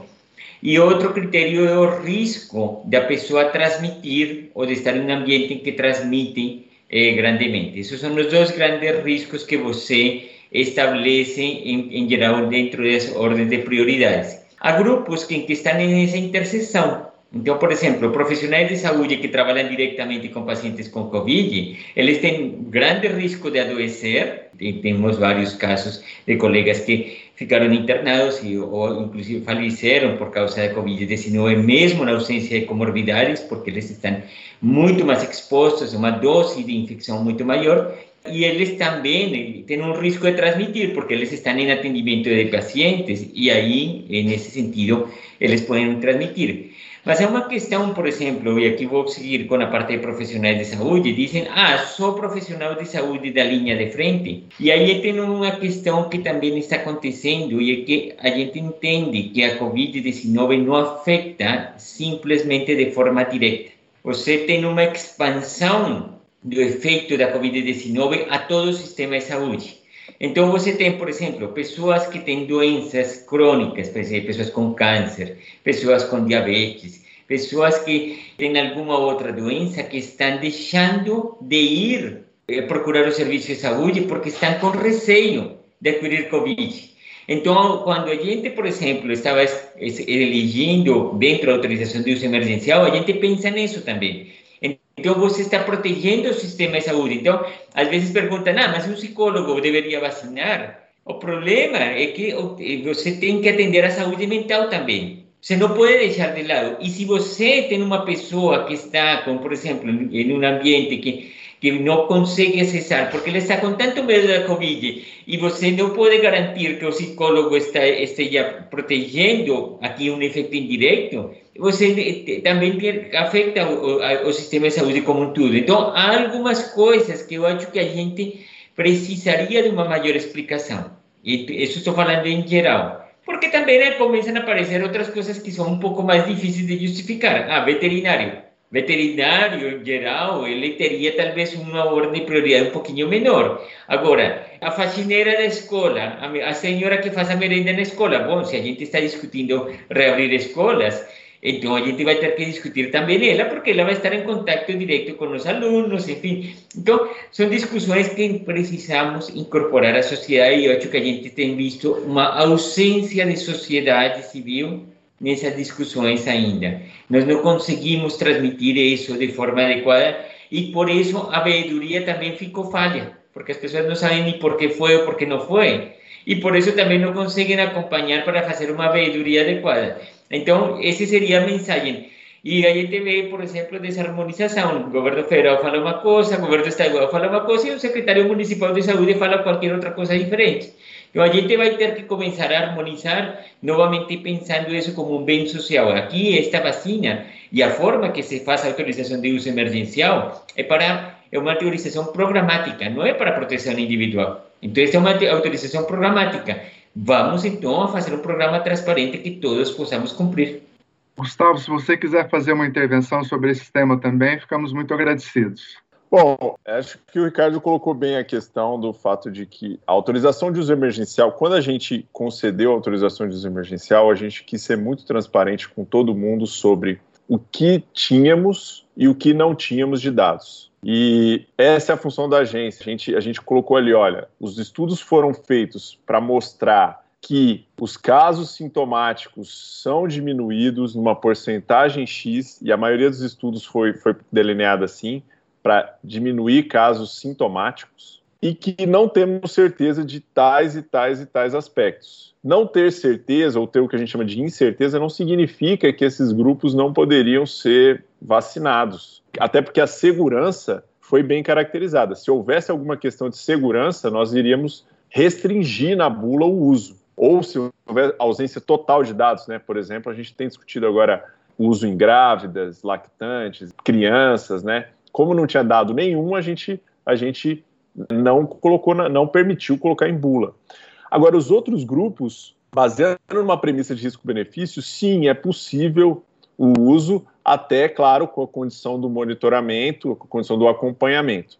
Então, por isso que, nesse sentido, é, coube ao PNI, e é essa atribuição do PNI mesmo, definir com base nas suas na, na, quantidade de doses que possui, com base nas suas estratégias de distribuição, com base no, no que realmente é o mais grave, o que está pesando mais, né? É, o, que, o que tem maior chance de se beneficiar. Então, são os grupos que estão é, é, mais vulneráveis, fazer essa, essa definição. Então, a Anvisa não, de forma alguma, intervém nessa questão do, do, do, do programa.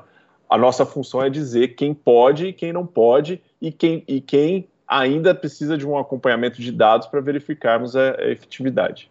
Obrigado a ambos pelas intervenções esclarecedoras. Eu tenho uma, duas perguntas aqui que eu acho que são mais dirigidas ao Ricardo. E a Ana Letícia já me adiantou aqui, acho que ela vai fazer uma pergunta depois mais é, para o Gustavo responder.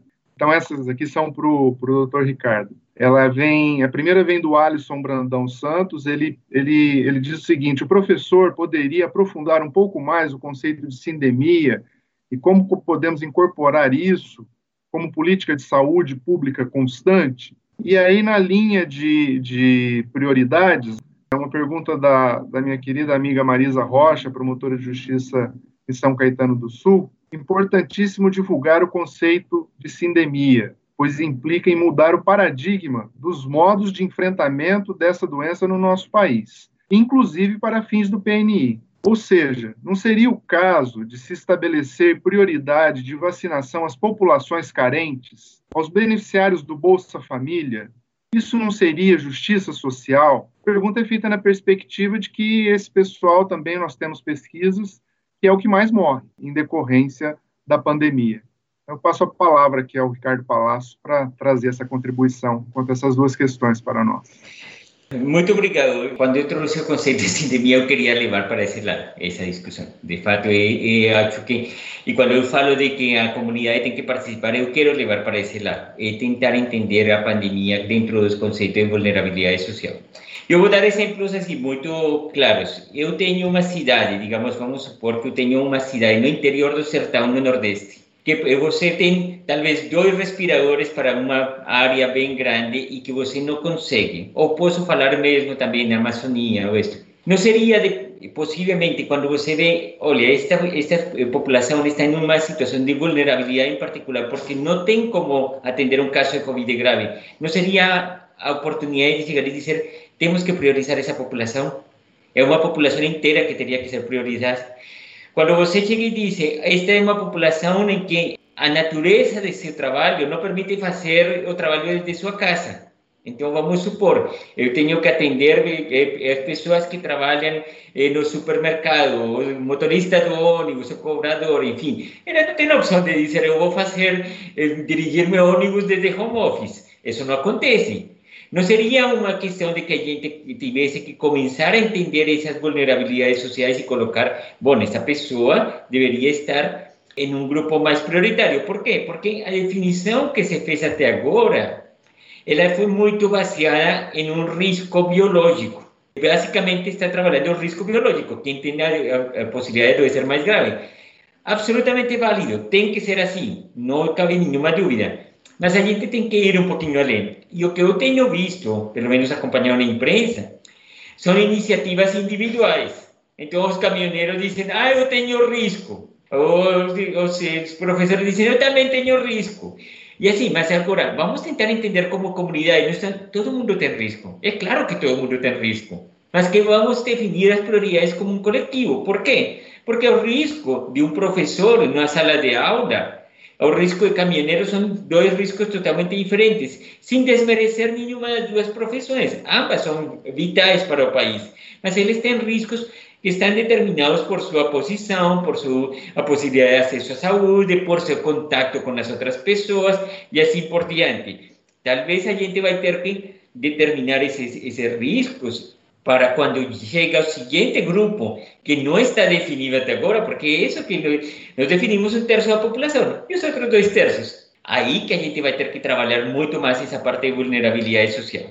E a outra questão de vulnerabilidade social, que também eu acho que é importante, é que isso tem que guiar também a, a, pesquisa, a pesquisa que faz o Ministério da Saúde, a pesquisa que fazemos nas universidades, instituições públicas, para nos determinar quais são as prioridades. E isso eu posso adiantar, já existe esse tipo de discussão. Então, a gente tem a iniciativa do próprio Ministério da Saúde, com o DECIT, que está chamando as instituições e está começando a colocar quais são as necessidades. Então, por exemplo, pesquisa em mulher grávida é um problema muito sério, de uma sensibilidade social enorme à mulher grávida, quando a doença é gravemente mais difícil de atender e ela tem uma vulnerabilidade social maior. Então, essas pesquisas têm que ser feitas. Eh, pessoas que têm menos acesso à saúde em geral, e isso a gente vê nos Estados Unidos muito claramente, se alimentam pior, têm mais frequência de diabetes, têm mais frequência de hipertensão, têm mais obesidade, essas pessoas, e tem que começar a dar talvez essa priorização. Então, esse tipo de discussão que vai ser para os outros dois terços, sem dúvida, em meu conceito, deve incorporar a vulnerabilidade social. Obrigada, Ricardo. Eu vou fazer agora uma pergunta pegando o Gustavo mencionou aqui, acho que trouxe uma questão muito atual, que é a questão de aprovação tácita de vacinas que já estejam aprovadas por outras agências no exterior né? Até embora o Edu tenha dito, realmente é mais focado, mais voltado para o Gustavo, mas eu gostaria também, Ricardo, se depois da fala dele você pudesse dar sua opinião sobre isso, né? Sua posição técnica científica sobre isso. Você mencionou, né, Gustavo? A gente está aí com a pendência dessa medida provisória. Era um questionamento que já vinha sendo feito, né? Tem vacinas já aprovadas em outras agências. E eu queria que você detalhasse um pouco mais você falou de diferenças entre as agências, tem agências que têm padrões diferentes do Brasil. Se dentro desse universo tem, assim, tem agências que realmente teriam padrões e procedimentos semelhantes ao que nós temos aqui e que sim poderia trazer um ganho né, no aumento. A gente está trabalhando num universo de escassez. Todos esses problemas que a gente traz em relação à vacina, agora que ela já existe, que ela é segura, a escassez, seja de insumos, seja na parte da fabricação, seja na falta de investimento né, em trazer vacinas para o país, como isso poderia ser melhor trabalhado, se existe um caminho a ser trilhado que não o da aprovação tácita, ou se dentro da aprovação tácita existem formas mais seguras, mais científicas de fazer essa aprovação?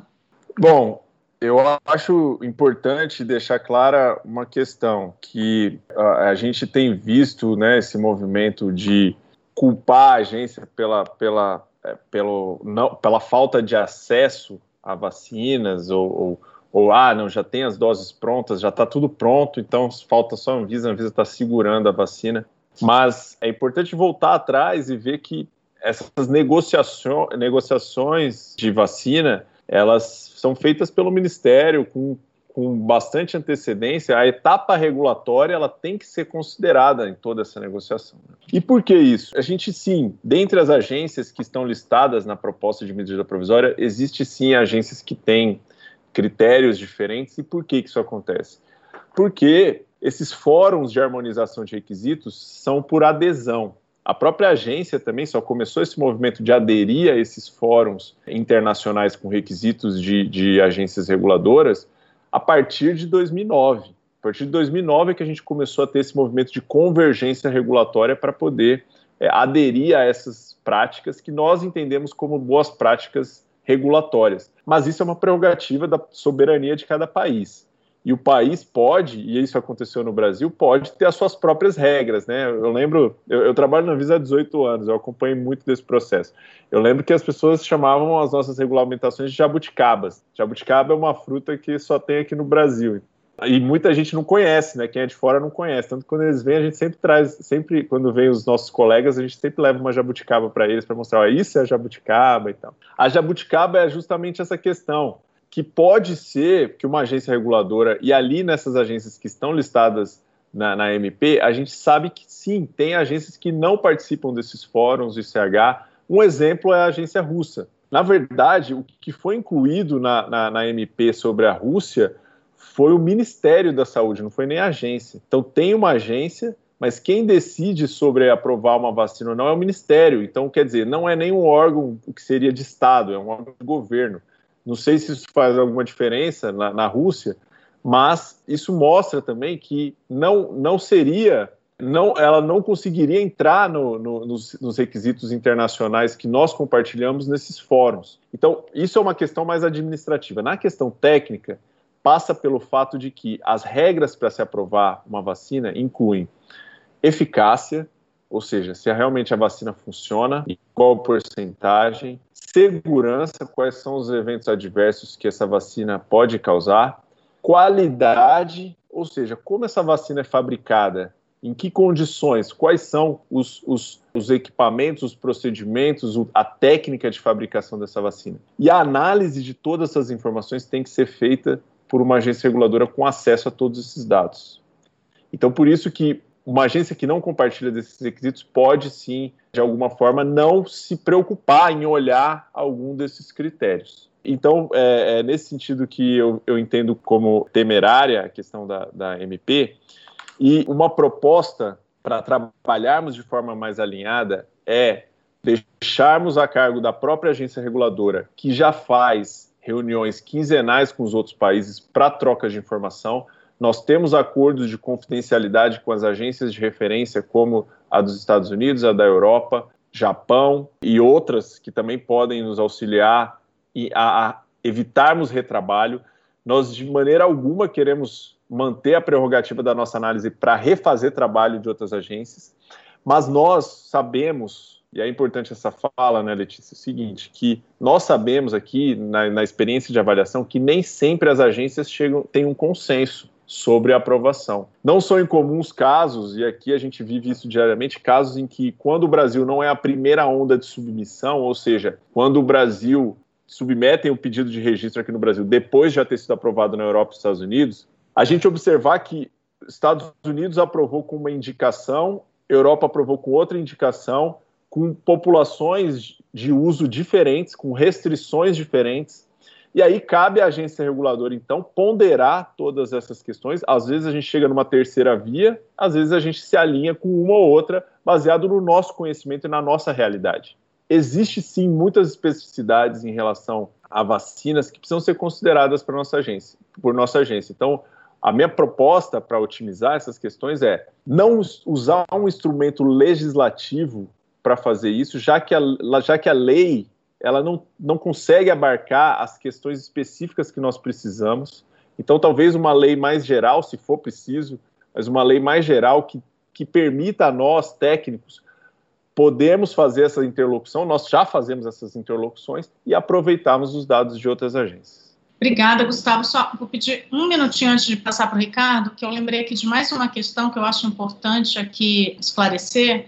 Isso que você fala até me remete à rapidez com que a Anvisa atuou na crise de abastecimento de oxigênio do Amazonas permitindo a importação de cilindros da Venezuela que tinham uma composição química diferente dos que eram usados aqui, né, fabricados aqui no Brasil, e isso foi vital para evitar mais mortes, né, das pessoas, e assim, acho que isso até é, é algo que a gente enxerga como realmente essa possibilidade que você está falando, mantendo a segurança da população, mantendo a ciência, mantendo a efetividade, mantendo acreditando né, na competência e na expertise dos nossos técnicos aqui do Brasil e que deu uma resposta muito rápida numa situação de crise tão grave como foi a, a falta do abastecimento do oxigênio.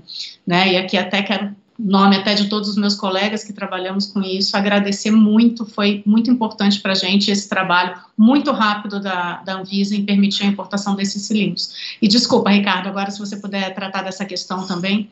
Sim, eu, eu queria assinalar o seguinte, o, o papel das agências regulatórias, neste caso de medicamentos, ele tem um papel que é fundamental perante a comunidade, que é criar essa confiança pública, é, the public trust, que dizem eh, na literatura inglesa, eh, porque eles terminam sendo garantes. E eu queria colocar um, o cenário quando isso não é possível. Quando isso não é possível e alguma coisa acontece de errado, o desprestígio que se tem das vacinas e dos programas de imunização ele não está limitado àquela vacina que tem problema.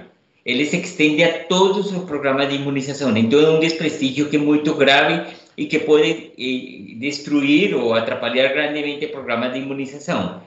A gente já teve aqui algumas experiências de eh, vacinas em que houve rumores, houve notícias falsas e que justamente esse sistema que o sistema de proteção de, dessa confiança pública que é formado realmente tanto pelos produtores como pelo Ministério de Saúde, do Programa Nacional de Imunização, como pela agência regulatória, permite controlar essas crises.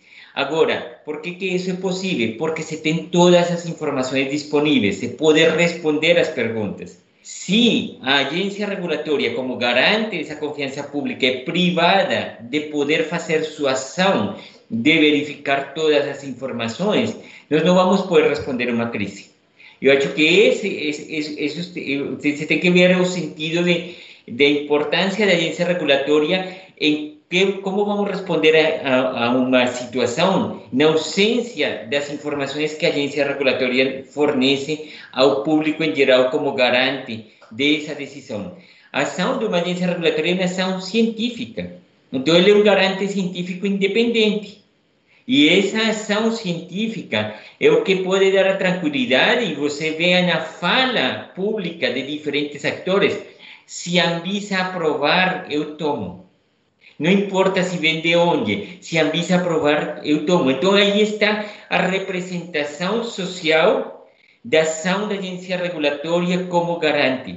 E o que se pretende, assim, é uma opinião pessoal, não estou dizendo aqui em, em, termos de Butantan, é que qualquer medida legal para retirar essa representação social da agência regulatória brasileira como garante para a sociedade prejudicial para a sociedade como um todo e para os programas nacionais de imunização. Então, eu estaria absolutamente eh, oposto a, a, qualquer medida nesse sentido. Acho que, e isso é outra coisa que eu aprendi de alguns colegas da, da área do direito, acho que existem medidas infralegais que poderiam ajudar a Anvisa. Tem exemplo dessas medidas infralegais, então, desenvolvimentos que são feitos eh, por, eh, reconhecidos por outras agências que têm harmonização de processos com a Anvisa, eles têm uma priorização, eles avançam mais rápido, isso não é da pandemia, desde muito antes é assim, então a Anvisa já trabalha nesse jeito, então há mecanismos infralegais que são extremamente eficazes nesse sentido. O que a gente tem que defender y eso a gente viu, não é só a Visa, FDA durante a administração Trump sofreu o mesmo problema. A gente que defender as agências regulatórias como esses garantes de, da confiança pública de, eh, eh, vaivens políticos, das, das eh, situações eh, circunstanciais de uma política e tentar defender elas como agentes de Estado como elas são. Então, nisso eh, eu manifesto a Anvisa, independentemente, a gente já teve muitas discussões em que eu posso manifestar particularmente o apreço por todo esse retorno que eles dão desde o ponto de vista científico. Então, eu sou extremamente grato pessoalmente aos técnicos da Anvisa e reconheço esse seu papel, mas eu queria aqui não destacar esse, isso que é uma relação particular que tem o Butantan com a Anvisa, que, que realmente de um, de um apoio científico, que a gente sente isso, mas também de, de, desse papel social de ser o garante da confiança pública. A gente tem que manter e não pode permitir que um mecanismo legal abale essa posição da Anvisa que não está restrita a esta vacina, mas a todas as vacinas, todos os medicamentos que tem neste país. Então, eu, eu sou defensor, assim como sou defensor da CONEP, também há um projeto de lei que está tentando avalar essa confiança pública da CONEP e retirar ela do Conselho Nacional de Saúde, ao qual eu também me posiciono contra. Eu acho que a gente tanto na Anvisa como o sistema CEP e CONEP dois grandes pilares que garantem para a população que as eh, os produtos, as pesquisas sejam feitas de mais alta qualidade e que tenham um reconhecimento a, a nível internacional. Muito obrigado pelos esclarecimentos. Essa questão é central né, no debate neste momento. A gente já viu o, o doutor Gonzalo Vecina, ele também nos auxilia no grupo de trabalho da Procuradoria-Geral.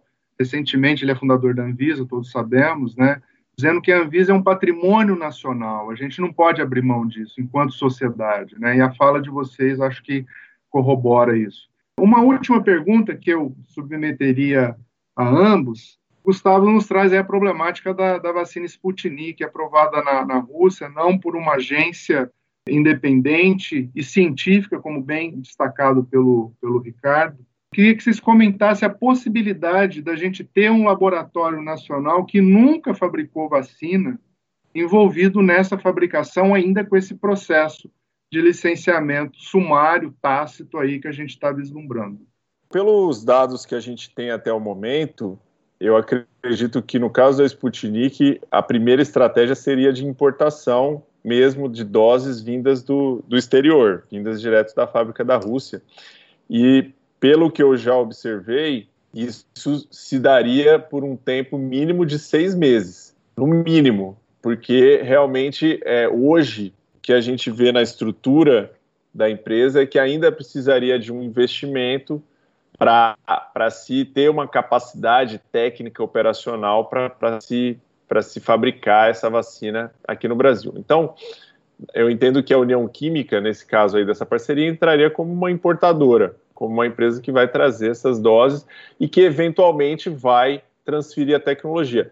Isso é bom, isso é muito bom, porque é o que aconteceu com o Instituto Butantan e é o que aconteceu com a Fiocruz, né? Inicialmente teve esse acordo e ainda estão nesse acordo de trazer ou o produto inteiro, as primeiras doses da Coronavac foram produtos, os produtos finalizados. Agora o Instituto Butantan já tem essa capacidade de invase e mais para frente também esperamos que tenha autonomia total de, de fabricação desde o IFA. Também para a Fiocruz e com a União Química a nossa expectativa também. Mas como a gente tem observado tanto com a Fiocruz quanto com o Butantan, isso leva um tempo porque não é só comprar um equipamento. Ser capaz, é preciso ser capaz de treinar as equipes, de efetivamente ter os insumos, ter a semente que a gente chama, né, as sementes que vão originar a vacina, ter toda essa condição técnica e operacional para poder realizar. Então, eu, o cenário que eu vislumbro é um cenário ainda de um tempo até se obter essa, essa, essa capacidade aqui no Brasil. Assim, em, em geral, acho que quando se vem discutindo sobre implementação de novas fábricas para vacinas de Covid, que é uma discussão que acontece a nível internacional, não é só a nível nacional, a gente vê que os cronogramas eh, são, eh, não são tão rápidos como a gente gostaria, e isso independientemente de la cantidad de investimento. Yo voy a citar, por ejemplo, el grupo eh, que está trabajando para vacina de AstraZeneca en otras regiones de América Latina, que uma, eh, tiene apoyo de la Fundación Carlos Slim, y una vacina que estaba muy bien caracterizada, más simple de producir, porque eh, para esclarecer, la vacina eh, de Gamaleya realmente son dos vacinas, no es una vacina. é uma utilização sequencial de duas vacinas diferentes. Então, isso tem umas implicações produtivas também que são diferentes. E você vê que mesmo com esse trabalho grande, com uma adaptação de uma fábrica na Argentina e outra fábrica no México, os cronogramas deles não são tão fáceis assim. Eles têm um, um tempo que, aparentemente, mesmo com disponibilidade de grandes recursos, com processos produtivos muito mais maturos, porque essa vacina ela é mais anterior as outras vacinas, eh, isso está levando um tempo. Então, assim, eu, eu, eu, acho que é bem interessante que o, país comece a pensar nesse tipo de investimentos, ter parcerias com grupos privados, a gente já tem algumas parcerias, inclusive instituições públicas, a gente teve parcerias com Libis, com, eh, teve parcerias com a Bionovis, enfim, com diferentes grupos privados, então isso é extremamente bem-vindo. Eu acho que o único que temos que começar é ajustar as expectativas, de chegar e dizer, bom, o que, que dá para fazer realmente nesse tempo, com a complexidade que tem de fazer um, uma vacina que realmente, como eu falei, são duas vacinas, não é uma vacina só. Então você tem que fazer dois controles de qualidade, dois processos produtivos, tem que decidir se vai fazer em duas plantas diferentes, fazer uma, é, fazer uma limpeza, começar outra, enfim, é um pouquinho mais complexo. E isso sem demérito nenhum de, de, da qualidade científica. Eu acho que, pessoalmente, eu acho que a estratégia que fez o Instituto Gamaleya foi uma estratégia bastante engenhosa de pre, ser uma espécie de precursor da intercambiabilidade de vacinas, que é algo que é uma discussão científica neste momento. Eles não só eh, pensaram, mas fizeram, mas tecnicamente mais complexo. Eh, vai, vai dar um trabalho grande para eh, quem fizer. Bom, infelizmente a gente vai já caminhando para o final do nosso evento, né? Tenho certeza que nós aqui que estamos acompanhando diretamente gostariam aqui de ficar a tarde toda aqui bebendo desse vasto conhecimento de ambos. Evento muito marcante, muito interessante, aprendi demais. Então, agradeço inicialmente a ambos, agradeço também a Ana Letícia por dividir essa mediação, foi uma experiência fantástica, sabe? As experiências anteriores era de fazer essa mediação individualmente, foi um negócio muito bacana mesmo. E agradecer em especial a Mirella e a todo o corpo funcional da querida Escola Superior do Ministério Público, já falei demais, passo a palavra à Mirella para fazer o encerramento final.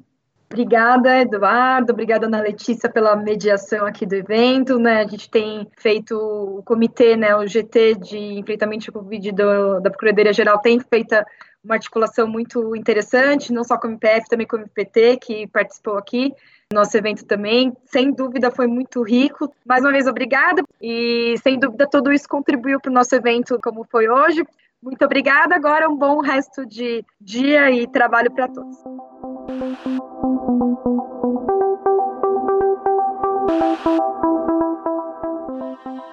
Este foi o Direito ao Pé do Ouvido. Siga nosso canal e amplie seu conhecimento com a Escola Superior do Ministério Público de São Paulo.